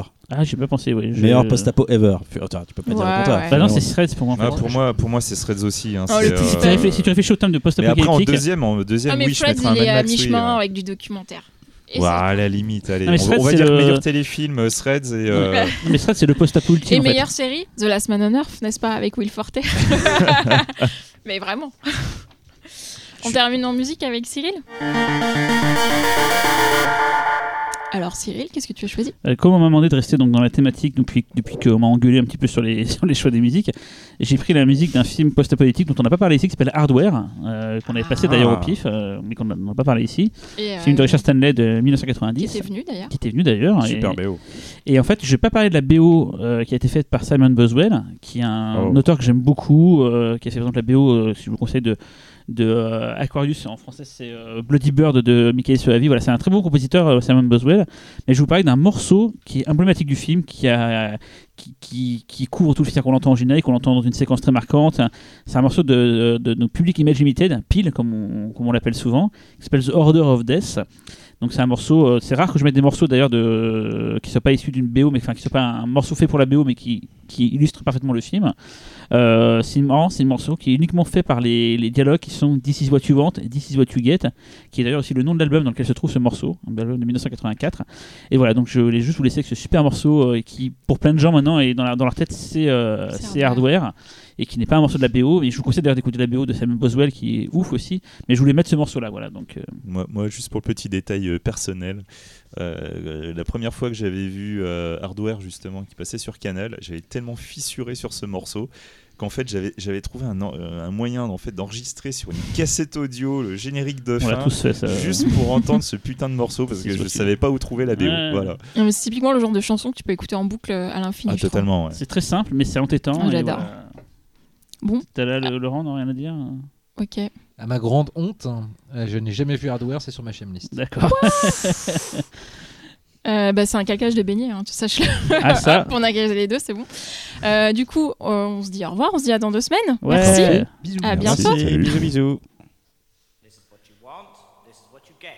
This is what you want, this is what you get. This is what you want, this is what you get. This is what you want, this is what you get. This is what you want, this is what you get.